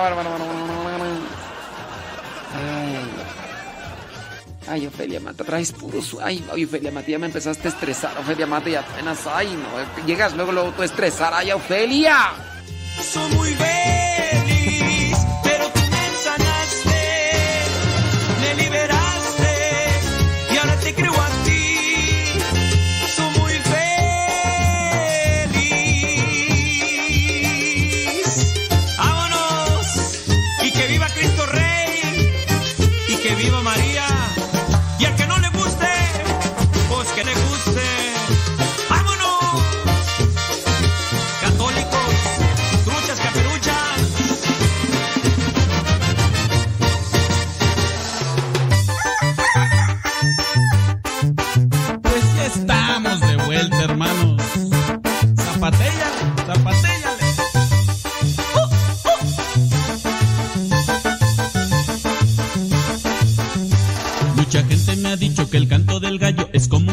celestial.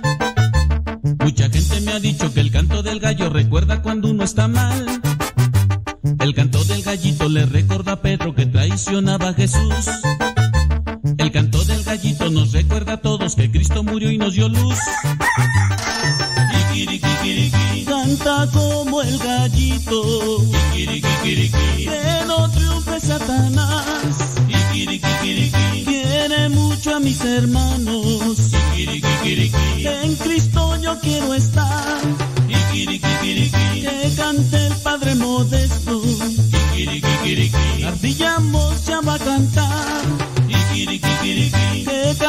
Los del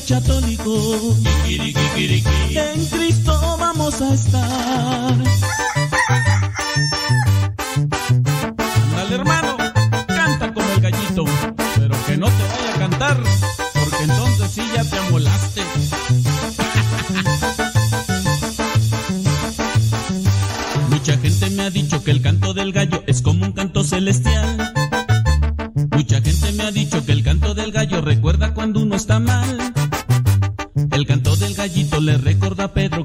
Que traicionaba a Jesús.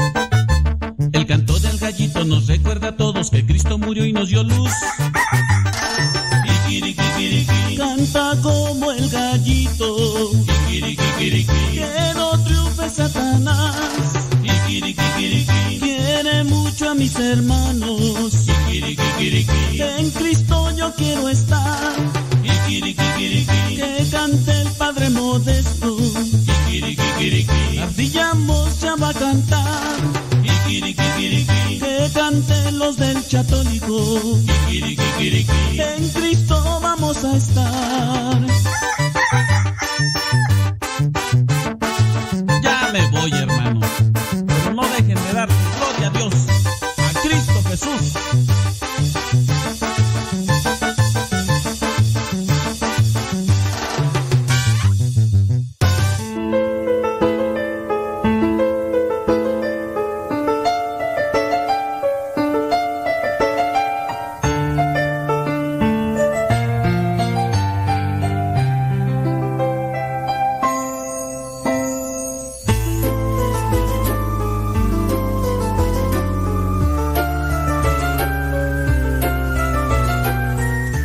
Huracanados, criaturas del Señor.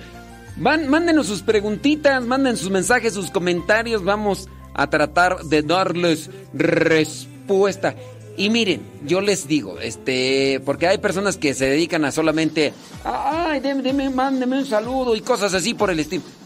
Manden un comentario, una preguntita y ya les mando saludo, porque nomás algunos pues quieren el puro saludo, hombre. Dios mío, hombre. Saludos a Leon. No, todavía no nos está escuchando. Leonor. No, no, no. Todavía no nos está escuchando. No, tampoco. Todavía no nos están escuchando. Bueno, déjame ver por acá. Salud, dice. A eso sí es cierto. Ay, Dios mío, santo. Traes puro sueño. Ay, Juanita Lázaro, Juanita Lázaro, qué bárbara. En, eh, sí es cierto, hombre. Bueno, pues ya. Déjenme ver por acá los comentarios. Bli, bli, bli, blu, blu, blu. Sí, es que por acá, puro saludo, puro saludo. Déjame ver por acá. Dice saludos, gracias. Eh, que a través de su programa estoy aprendiendo muchas cosas. Gracias por enseñarnos cada día más. Dice Alejandra Merino. Ándele, pues dice que está allá en Morelia, Michoacán, y dice que muchas gracias. Dice, yo siempre he querido... Eh, ay, ay, Dios mío santo. Ay, Leti. Traes puro sueño, Leti. Traes puro sueño. En nombre, Dios mío santo. Dice por acá, eh, bli, bli, bli. Dice, voy a participar. ¿eh? Por favor, ¿me puede sugerir? No, hombre. A buen árbol te cobijas, criatura.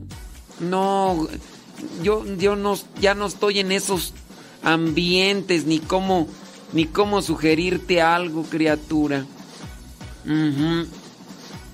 No, estoy desconectado así como que no.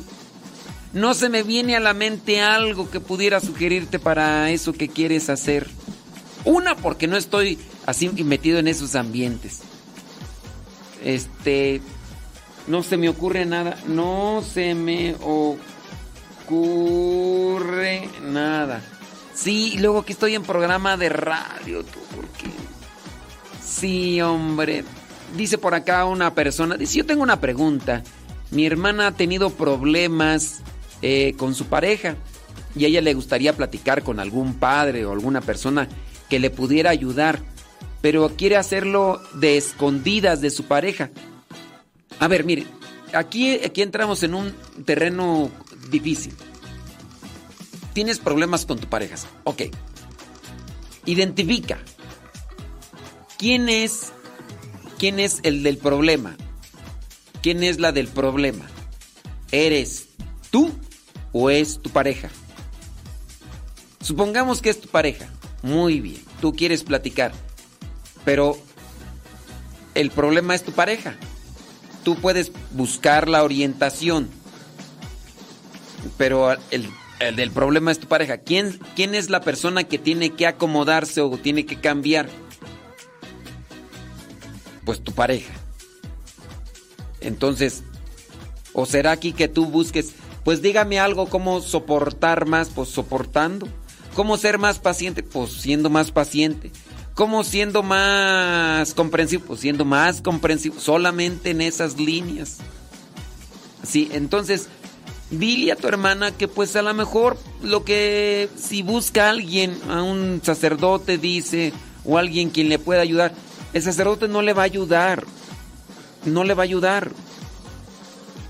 En el caso a lo mejor con el sacerdote ella se va a desahogar pero ayudar como tal, pues no. Porque acuérdense que el del problema es la pareja. Si es, a menos de que sea ella la tóxica. Si ella es la tóxica, bueno, a lo mejor el sacerdote decir, pues ya déjate de andar con tus cosas, hombre, ya. Pero si tu pareja es la, la del problema, que en su mayoría eso es lo que pasa. El, el esposo no quiere ayuda, no quiere buscar quien le aconseje, no quiere, no, nada, entonces Ahí está la cuestión.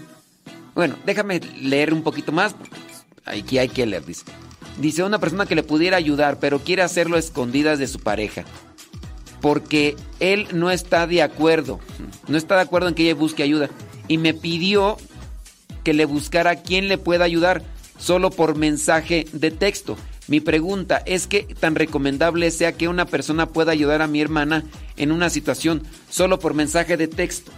Mira, dile que nos mande su problema por mensaje de texto. No decimos ni tu nombre, no decimos ni el nombre de ella. Y aquí damos una opinión. Que nos mande su mensaje de texto y aquí lo leemos en el programa y, y le damos una orientación. Entonces, pues de esas maneras podemos nosotros aquí orientar, pero pues sí, ciertamente, mm, si el problema lo tiene la pareja, ahí cómo le hacemos. ¿Eh? Déjame ver. Ya te respondí al aire. Ahí te lo dejé. Ándale pues. Sí, gracias. Dice, tengo una pregunta. ¿Cómo tiene que vivir una persona laica consagrada a la Virgen? Mm, viviendo la palabra de Dios. Así. No es que tenga que vivir de un modo diferente a otra persona, no. Una persona que se consagra a la Virgen, pues es una persona que busca imitar las virtudes de la Virgen María. Y si tú me dices, bueno, ¿y cuáles son las virtudes de la Virgen María? Pues te podría decir así rápidamente unas de ellas. Te podría decir eh, generosidad, disponibilidad, servicio, mm, caridad, estar atentos. Por ejemplo, la Virgen María estuvo atenta ahí en las bodas de Cana. Ahí en las bodas de Cana estuvo atenta cuando se les acabó el vino y, hijo, se les acabó el vino, ándale pues, hombre. Eh, eh, prontitud. Apresuradamente la Virgen María se fue a, a- allá con su prima Isabel. Prontitud no lo dejó para el rato. Mm, ¿Qué otra cosa podríamos decir? Déjame buscar por aquí un... Las virtudes marianas, mira, aquí ya la encontré. Es que andaba buscando un dato que tenía aquí de un- unos apuntes de las virtudes de la Virgen María con base al texto bíblico. ¿Te quieres consagrar a la Virgen María? Bueno, vive en castidad y pureza. Una virtud de la Virgen María.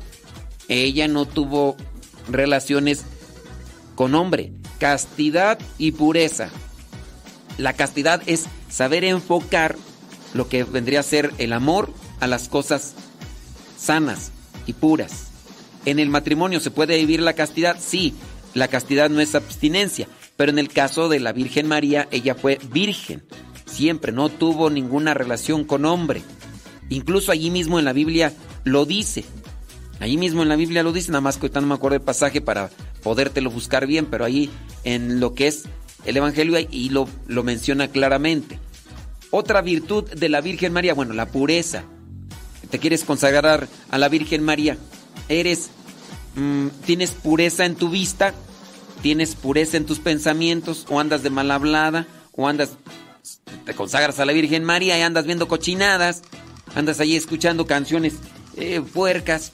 No, o sea, yo he estado viendo por ahí algunos videos de algunos cristianos evangélicos específicamente que, que le reclaman a cristianos evangélicos, le dicen, no te puedes llamar cristiano si estás yendo a los conciertos de cierto cantante donde habla de pura cochinada, donde habla de prácticamente son canciones eh, pornográficas. No te puedes llamar cristiano si tú a ti te gusta esa música y la estás buscando y vas hasta sus conciertos. Hablando de la pureza, criatura. En el caso de una mujer o el caso de un hombre, te dedicas a escuchar puras canciones de, de cantina. Can- no, pues, ¿qué pasó? Podemos hablar un poquito más de las virtudes marianas así rápidamente. Ahorita, regresando de una pausa.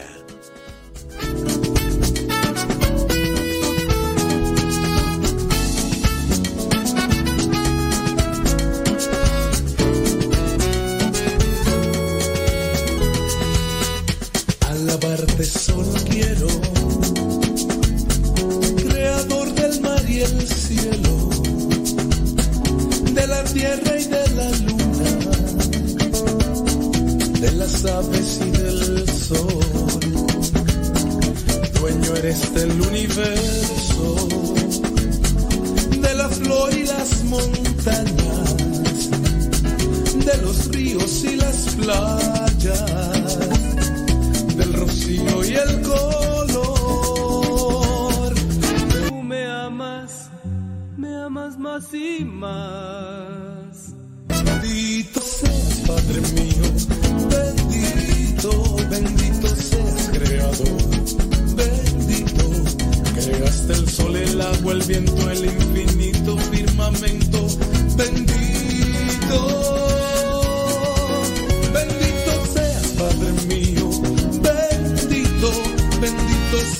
Creador,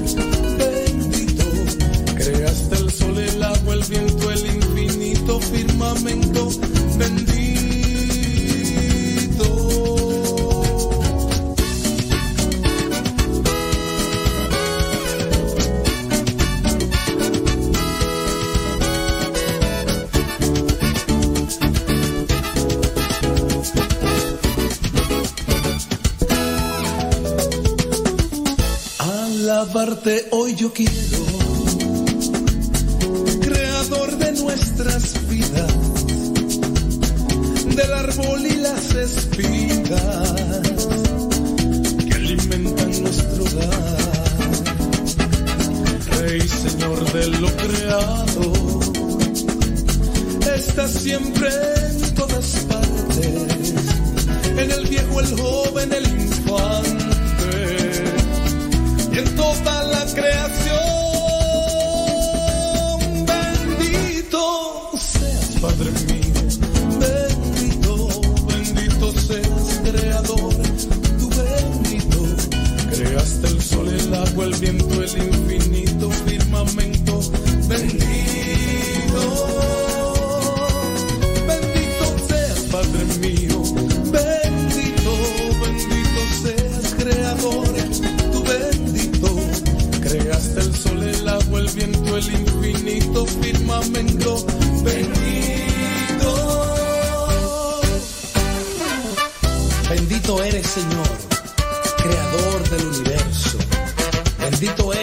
Huracanados, hombre, muchas gracias.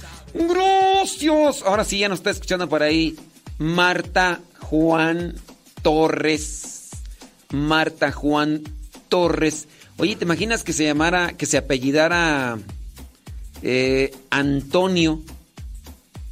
Porque hay personas que tienen apellidos. Yo tenía un compañero en el seminario que su nombre era Armando. Bueno, es su- de hecho todavía está vivo, ¿verdad? Su nombre es Armando. Y su apellido Antonio. El apellido paterno es Antonio. Y el apellido materno también es Antonio. Entonces, Armando Antonio Antonio. ¿Te imaginas así que, que buscaran hacerle eh, un. Los papás que dijeran, ¿cómo le vamos a poner? Vamos a ponerle Antonio. Y se va a llamar Antonio, Antonio, Antonio, Antonio. Ándele pues. Dice eh, que si yo he escuchado el manto azul de la Virgen de Guadalupe. Este, no, no he escuchado. Yo sé de un grupo que se llama Manto Azul. Y el Manto Azul es un ministerio de música. De hecho, ahí está Gerardo Carrillo y su esposa. No sé si a ese manto azul te refieres o a, otra cosa. Porque si no, no sé de qué manto se refiere. Dice. Dice, los cantos de Juan Antonio Espinosa sí se cantan en misa. Yo no sé quién sea Juan Antonio Espinosa. Ustedes piensan que yo, este, sé todo lo de música. No, no, no sé. Miren, nosotros, para saber cuáles cantos eh, son de misa, hay que buscar, hay que conocer la liturgia. Si tú conoces la liturgia y conoces las partes de la liturgia de la misa, puedes identificar cuáles cantos tienen los elementos propios de la liturgia. Un canto que tenga letra, melodía con relación a la liturgia. Pongamos el ejemplo, ¿qué, es, qué tipo de melodía se puede eh, poner dentro de un canto para la liturgia? Pues no puedes poner reggaetón, no puedes poner este narcocorrido, no puedes poner este cierreño para, eh, por ejemplo, los cantos de, de la misa, la melodía. Entonces, por eso es que se necesita conocer de la liturgia para saber cuáles cantos son. Dice, ¿qué le puedo regalar a un seminarista que ya será diácono permanente? Regálale una camisa clerical. A ver si se la pone. Dicho sea de paso, déjenme decirles que las camisas clericales pues son, son bastante caras. Porque a veces ahí la gente que las hace se aprovecha. Se aprovecha. ya lo dije así con todas las ideas, pero sí, como son camisas poco eh, distribuidas, entonces lo poco distribuido, algunos lo hacen más caro y yo en algún momento lo que he hecho, ahorita ya no lo hago porque ya no tengo la necesidad, pero en mi tiempo cuando, cuando a mí me dieron el orden del diaconado, la ordenación diaconal, yo tenía camisas de vestir que me habían regalado, este que mi mamá me había comprado.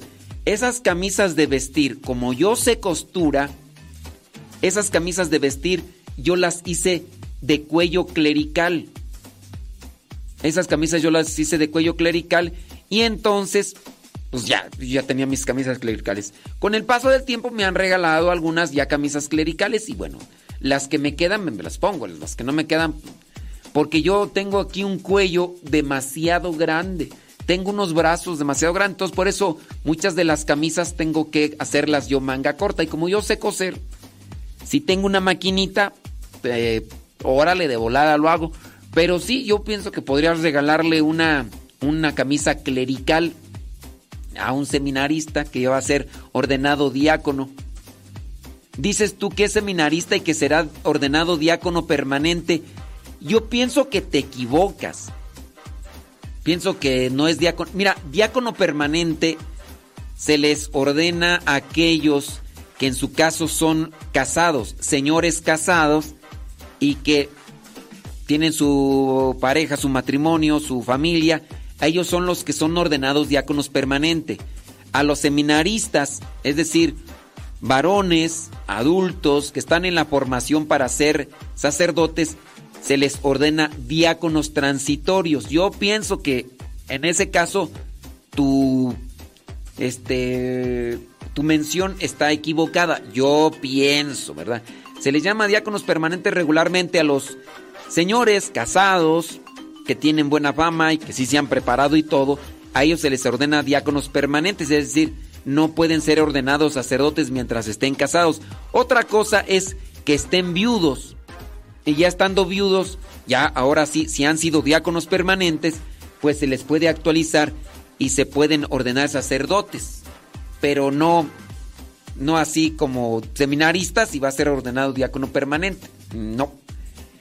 Y tampoco es que después el seminarista, si una persona soltera, un joven, eh, desde su casa eh, se prepara para ser diácono permanente, cuando se le dé la ordenación diaconal a este varón adulto que vive en su casa, que no está en ningún seminario, si se le da la ordenación como diácono permanente, no se puede casar.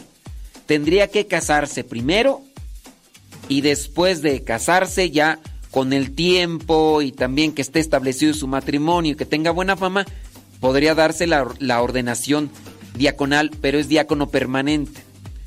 Yo sí pienso que estás ahí equivocada en la mención esta, o equivocado, no sé que sea hombre o mujer, nada, pero eh, yo sí pienso que estás equivocado, ¿ok?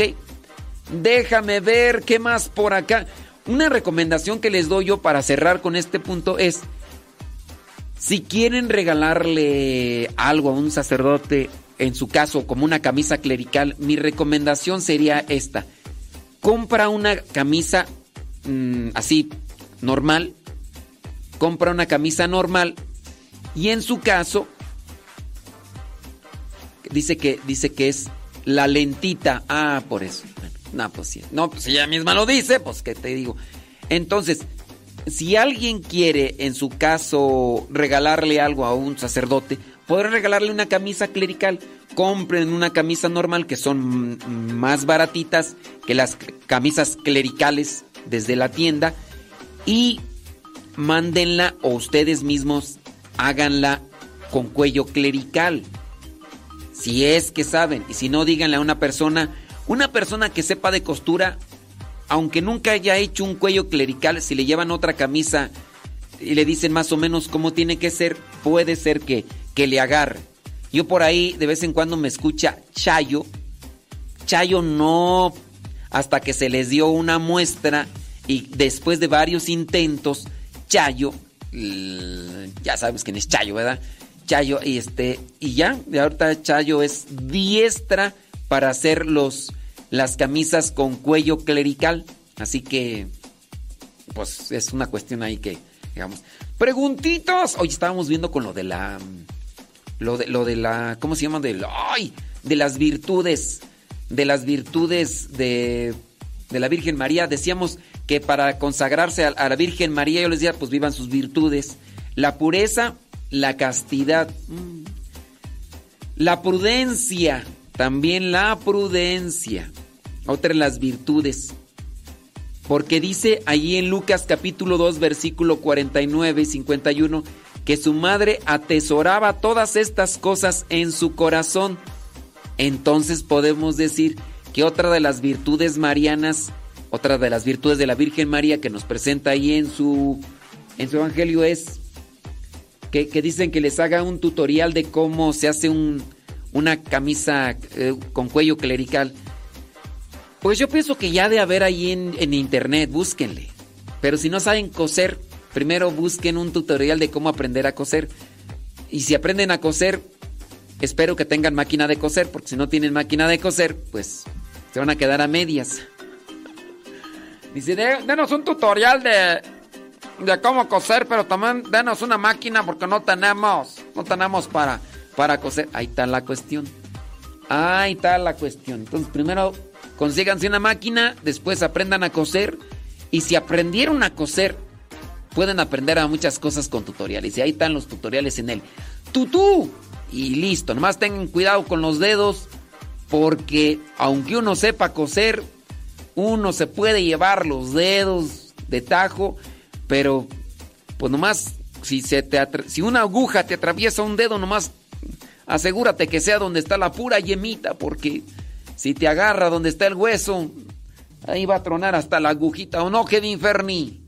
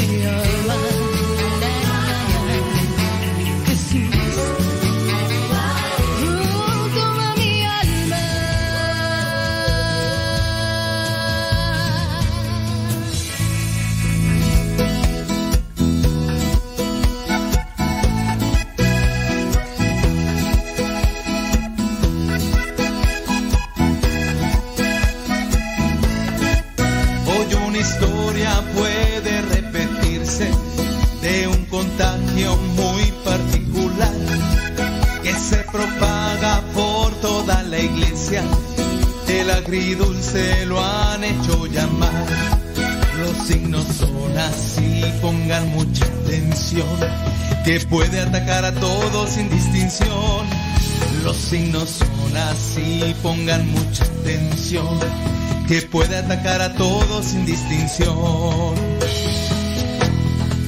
La cara larga,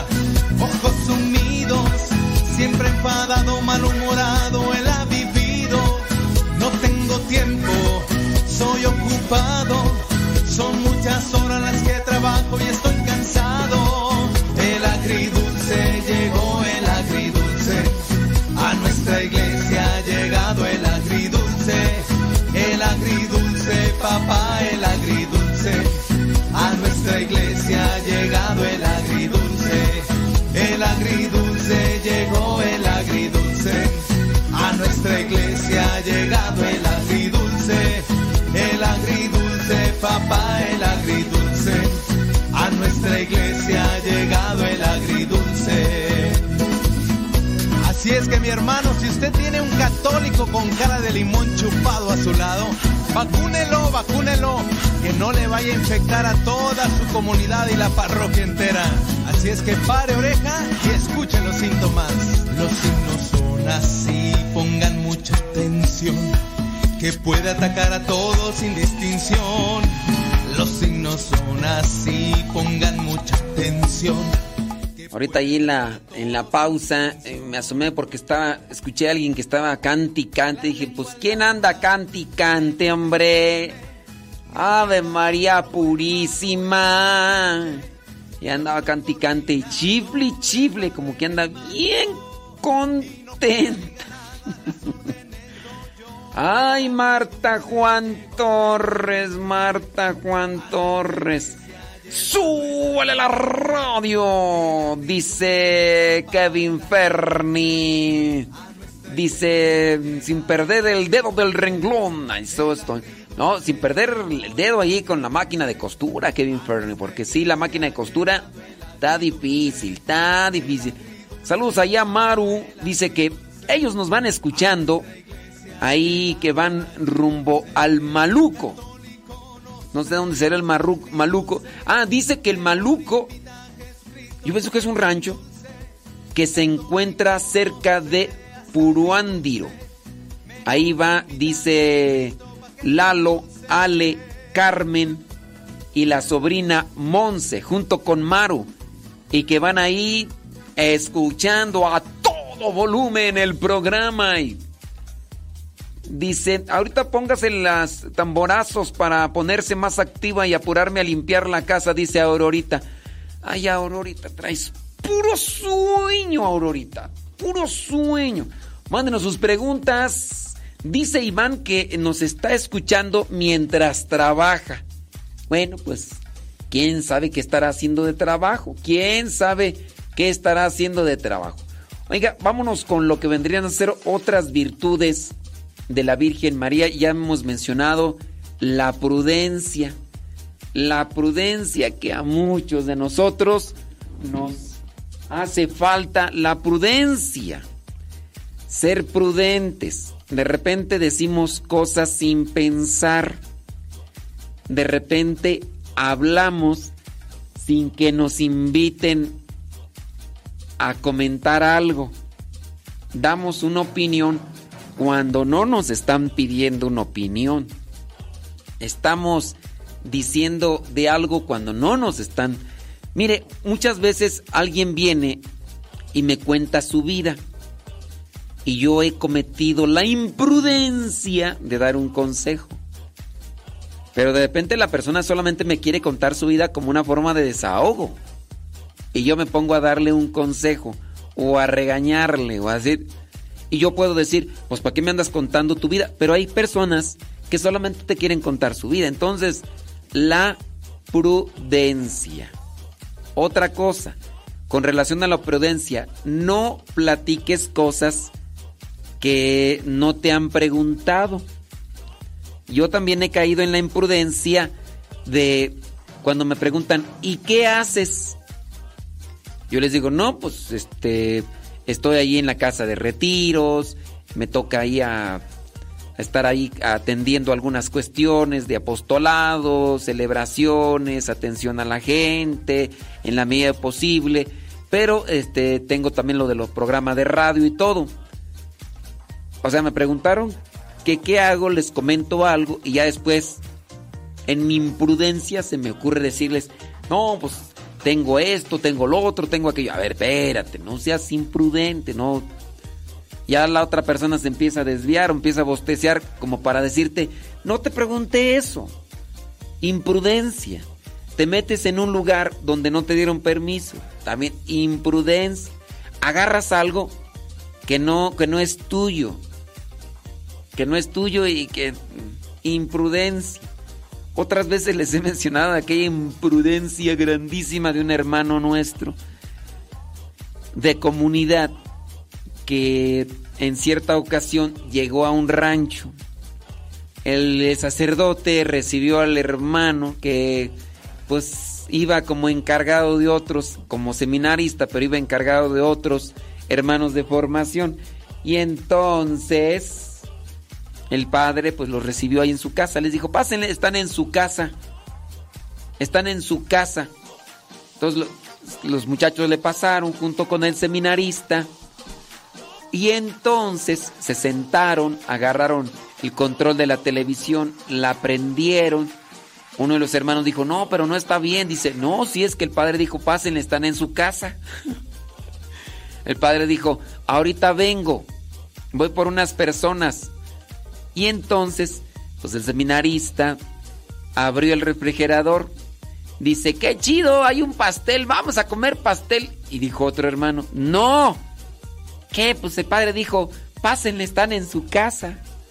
Y agarró el pastel, agarró un cuchillo y empezó a cortarlo y empezó a repartir rebanaditas de pastel a los hermanos que entraron con él. Y resulta que también agarró un refresco que estaba ahí y págatelas. Ándele pues. Imprudencia. Llegó el sacerdote que los había invitado a su casa junto con la secretaria y el sacristán y otras personas más.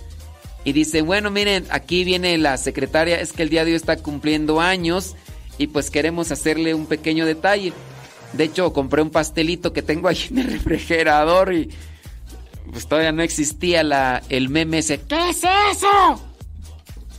Y cuando se dio cuenta que el pastel pues ya estaba cortado a la mitad. y pues ándale. Así, no, y me acordé de otra. Pues resulta que en otra ocasión las catequistas estaban vendiendo algo, galletas y pan para lo de su pues lo de su ayuda para lo del catecismo. Y resulta que terminaron las misas de mediodía y iban a irse a su casa, iban a regresar en la tarde y entonces le dijeron al padre, "Oiga, padre, este, ¿podemos dejar aquí lo que nos sobró del pan y de las galletas?" Sí, sí, sí lo pueden dejar, pues, no hay problema, déjenlo aquí. Todos lo dejaron ahí el padre tuvo que salir, llegó otro de los padres, miró que había algo de pan, miró que había algo de pastel y dice, qué chido, llamó a los monaguillos, le dieron baje a las galletas, pues los monaguillos son adolescentes y repartieron ahí el pan que había sobrado ahí con otras personas que se iban acercando, porque eran bastantes, y entonces en la noche, no, en la tarde noche llegaron las catequistas, buscaron al padre encargado, al que le habían dejado ahí, dice, pues ahí está donde lo dejaron, dice, no es que ya fuimos y no está, dice, no, pues déjenme checar, porque pues, ¿quién más? Nada más el padre fulano entra aquí y, y yo, somos los únicos. Y pues déjame buscar, oye, pues no hay nada. Déjame preguntarle al padre fulano en tal dónde está ese pan y dónde están esas galletas. Y pues ya cuando le preguntan, oye padre, ¿no viste aquí unas galletas? ¿De quién eran o qué? Dice, pues eran de las catequistas, lo están vendiendo para la ayuda de la catequesis. Dice, ay, dice, yo pensé que, que alguien lo había regalado. Y ya le dimos baje con los monaguillos y con otras personas que invité. Dije, pues aquí hay, pues vamos a prudencia. Prudencia, hay que ser prudentes. Prudentes con lo que hablamos. Prudentes con lo que agarramos. Prudentes con lo que hacemos.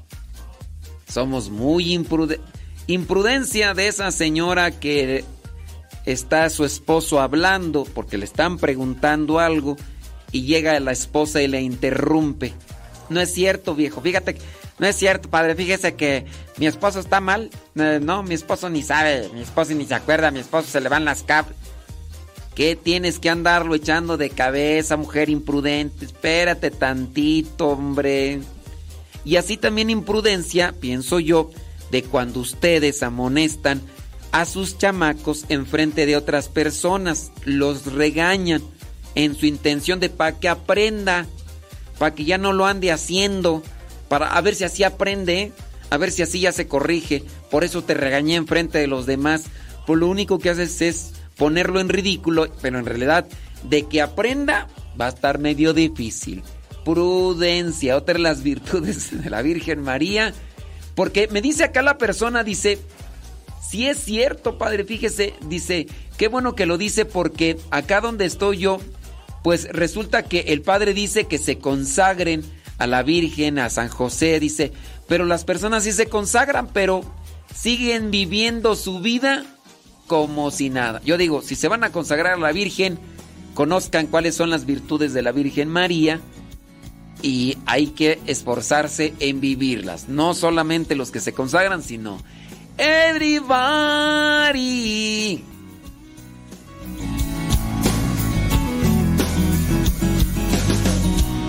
con sus ojos de niña y una belleza sin igual. Nos hablaba en el silencio con su corazón de mar.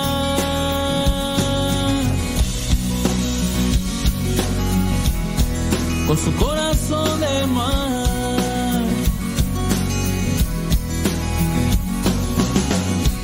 En mi país es morena. Otros dicen que es güerita. Pero lo que yo les digo, no existe mujer más linda. Y dame niña de tus ojos para así poderlo ver. Y dame madre de tu gracia para siempre serle fiel. Y dale vida a mi vida para así poder ahogarme corazón de mar.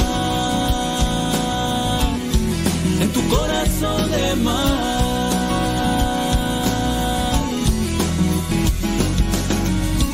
aun con sus ojos de niña y una belleza sin igual. Nos hablaba en el silencio con su corazón de mar.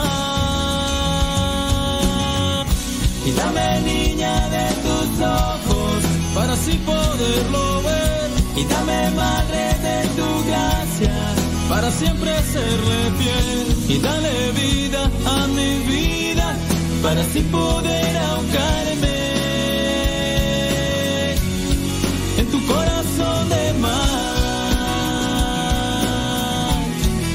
Tu corazón de mar. Dame de ti niña, de tus ojos y tu corazón de mar. Dame de ti madre, de tu gracia y tu corazón de mar. Dame de ti niña, de tus ojos y tu corazón de mar. Y tu corazón de mar. Y tu corazón de mar. y tu corazón de mar y tu corazón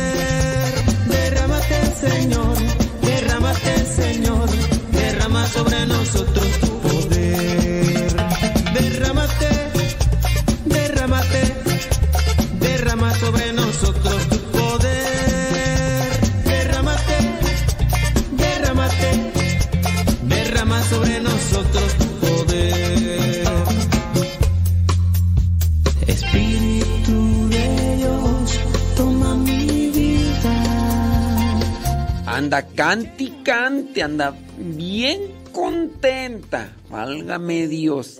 Bueno, déjeme mirar acá algunas de las preguntitas. Ahorita pasamos más a lo que vendrían a ser las virtudes de la Virgen María. Solamente eh, dice, dice también la imprudencia suya de la señora de la pizza. La imprudencia mía de la señora de la pizza o cómo está eso? ¿Cuál imprudencia mía de la señora de la pizza, oiga? Porque me están diciendo, también la imprudencia suya de la señora de la pizza. ¿Cuál imprudencia mía? Que yo no me acuerdo. ¿Cuál imprudencia mía? Porque también por no saber escribir bien, eh, también se puede caer en la imprudencia, es decir, falta de prudencia, de estarme achacando algo que no, que no es cierto, que no es cierto. Dice por acá, es cierto que lo de la corona de Adviento, la devoción, que la devoción de la corona de Adviento, ¿ustedes tienen devoción a la corona de Adviento? Pregunto, ¿ustedes tienen devoción a la corona de Adviento?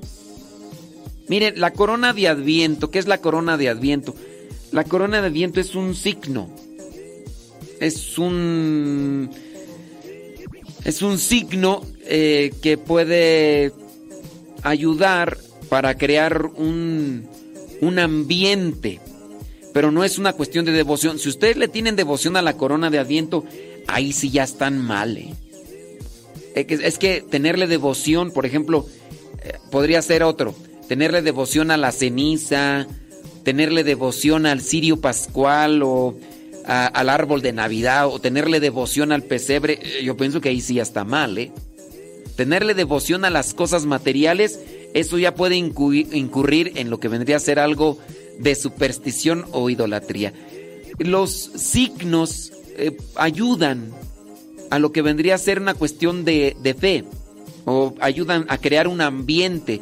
Un árbol de Navidad crea un ambiente, un nacimiento crea un ambiente, pero si usted incurre en esto de la devoción a un objeto material como una corona de adviento, ahí sí ya está mal, ¿eh? No sé qué me querrán decir con eso, pero, pero sí, este, Ahí estamos. Déjame ver por acá. Una persona nos hace una pregunta sobre una cuestión. Ay, hijo, está, difícil. Está difícil. Dice, deme una orientación, por favor. Resulta que una un familiar que en su... Dice que, que hace algún tiempo intentó abusar, o abusó más bien. no, Bueno, dice, trató de abusar de, de una, una niña. Dice, eh, este familiar está muy grave. Ya lo desahuciaron los médicos. Y, eh, y le dice, a, a ver, este familiar que intentó abusar de una niña cuando era muy pequeño, le manda un mensaje al papá de la niña y le dice que quiere hablar con la niña que intentó abusar. Ahorita ya, ya no es niña, ya es grande. Pero todavía está joven, porque ya no es joven, ya no es niña, ya es joven. Dice que todavía le tiene mucho miedo. Eh, dice que ella no quiere hablar con él, que qué podemos hacer. Bueno, miren, aquí estamos hablando de una estación delicada. En este caso, eh, este familiar intentó abusar de una niña. Ya pasa el tiempo, ahora este señor lo desahuciaron. Una cosa es que lo hayan desahuciado y otra cosa es que se haya convertido. No, no, no a todos los que desahucian o a todos los que les dan prácticamente pocos días de vida, no, no a todas las personas se, se convierten. Si él quiere hablar con ahora la muchacha que intentó abusar cuando era pequeña, y si ella no quiere, no, no tienen por qué sentirse mal porque ella no quiere. Si en su caso ella todavía le tiene miedo, quiere decir que han visto algunos signos de no arrepentimiento. Ahora, en su caso, porque fue un mensaje, fue un mensaje que le mandó al papá de la niña que quiso abusar. Pues que el papá hable con, con este fulano y decir, a ver, ¿qué es lo que quieres tú hablar con ella, con la muchachita que quisiste abusar? Con, en este caso con su hija. ¿Qué es lo que quieres hablar o qué? Si en su caso él muestra signos de arrepentimiento, si en su caso él quiere pedir perdón, puede decirle, ¿sabes qué? E- Él quiere pedirte perdón. Entonces, comentárselo, porque también está en el temor de ella. La, la muchacha ahora que fue o que le intentaron abusar cuando era niña, sigue cargando con ese shock, sigue cargando con ese miedo. Y a lo mejor este mismo fulano no ha mostrado signos de arrepentimiento. No ha mostrado signos, entonces por eso le sigue teniendo miedo.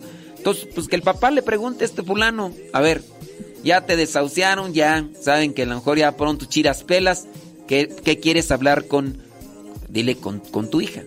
¿Qué quieres hablar con ella? No, es que yo quiero pedirle perdón, que no sé qué, que no sé cuánto. Muy bien. Hija, dice que te quiere pedir perdón, que quiere esto el otro. Si ella accede, díganle, nosotros vamos contigo. O sea, no, no dejarla entrar sola a él, si es que en su caso ella accede. No dejarla entrar sola. No, pues pídele perdón aquí enfrente de los demás. Pues qué, si es que eso quiere. Si es que eso quiere. Y, y si no, pues Dice por acá, sí, cuatro velas, enciendo una cada semana y esperamos el nacimiento de Jesús. ¿Y eso qué o qué? Ese comentario de qué me, qué qué me trata de decir o qué. A ver, explíquemelo por favor con palitos y bolitas, porque nomás no. Dice, el padre de la parroquia sabe, conoce a las personas. ¿De qué me hablas, Willis? Me pregunto, ¿los sacerdotes pueden dar permiso de comulgar? ¿De qué me hablas, Willis? Es que no le entiendo a tu pregunta o es una pregunta allí pausada de- con muchas otras más que no alcanzo a ver. A ver, no, es que no quiero decir tu nombre, ¿verdad? Para que no esté ahí. Es que el padre de la parroquia sabe y conoce a las personas. ¿De qué me hablas? Es que no, no veo tus otras preguntas. No sé, este. Traten de mandarme la pregunta completa. Porque si usted es padre, y después otro mensaje, quiero preguntarle, y pues ya no veo las otras. No, manden la completa para allá. Este, no sé, dice la que. Me pregunto, ¿los sacerdotes pueden dar permiso de comulgar? Este, permiso de comulgar. Pues solamente cuando se da la primera comunión, ya. Sí, este. Ya te respondimos al aire. Por si no nos estás escuchando, ya, pues ni modo. Si no escuchaste, ni modo. Eh, dicen que si la corona de Adviento proviene del protestantismo. No, no sé. Algunos signos, algunos signos que podemos tener nosotros han sido cristianizados. Algunos signos han sido cristianizados. Ya te respondí al aire. Sí, entonces no sé. No, no, no me acuerdo muy bien si la corona de Adviento. Incluso algunos signos no, no, no necesariamente han venido del protestantismo, sino más bien incluso han venido de tradiciones o, o culturas. Por ejemplo, esto del, del árbol de Navidad. El árbol de Navidad puede ser un cierto tipo de acomodo, pero es, no es que le tengamos una devoción. Por ejemplo, yo no le tengo una devocional a la, al árbol de Navidad. Yo no le tengo una devoción a la corona de Adviento. Que si bien la corona de Adviento me ayuda como un signo, no la corona, sino lo que voy haciendo con la corona de encender la vela y hacer una oración. Son cosas, son elementos que me ayudan a ir cultivando un cierto tipo de fe o un cierto tipo de adviento, de, perdón, de adviento, de, eh, esperanza. De adviento porque es la corona de adviento en el tiempo de adviento. Pero sí yo pienso que ustedes deben de clarificar mejor por qué y para qué tienen la corona de adviento. Ya lo hemos explicado, son signos. Son signos que pueden ayudarnos para sostener nuestra fe o para iluminarnos en una situación que queremos nosotros, por ejemplo la de la esperanza o la de la espera.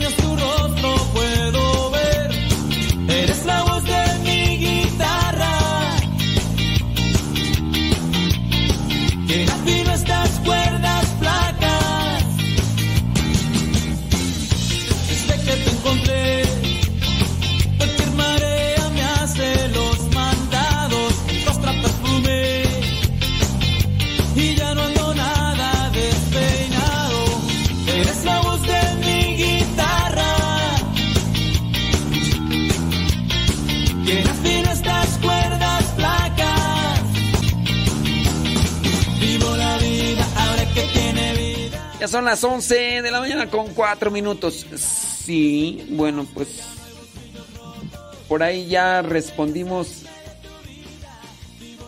Dice, padre, no miro todo el mensaje. Jaime, es que el mensaje no está todo junto. Es que, mira, por ejemplo, antes de tu mensaje está el de Beatriz, después está vez tu mensaje, después está el de Guille.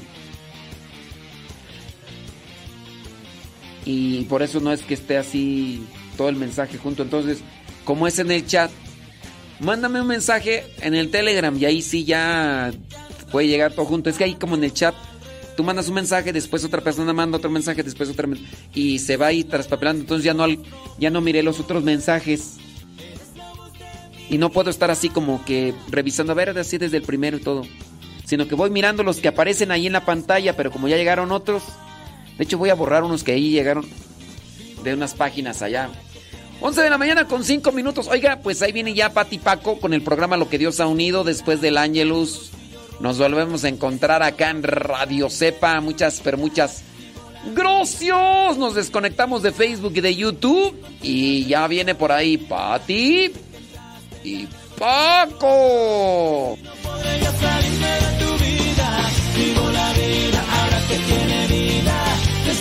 encontré, he aprendido a vivirla. Desde que entraste ya no hay bolsillos rotos y así no podré hacer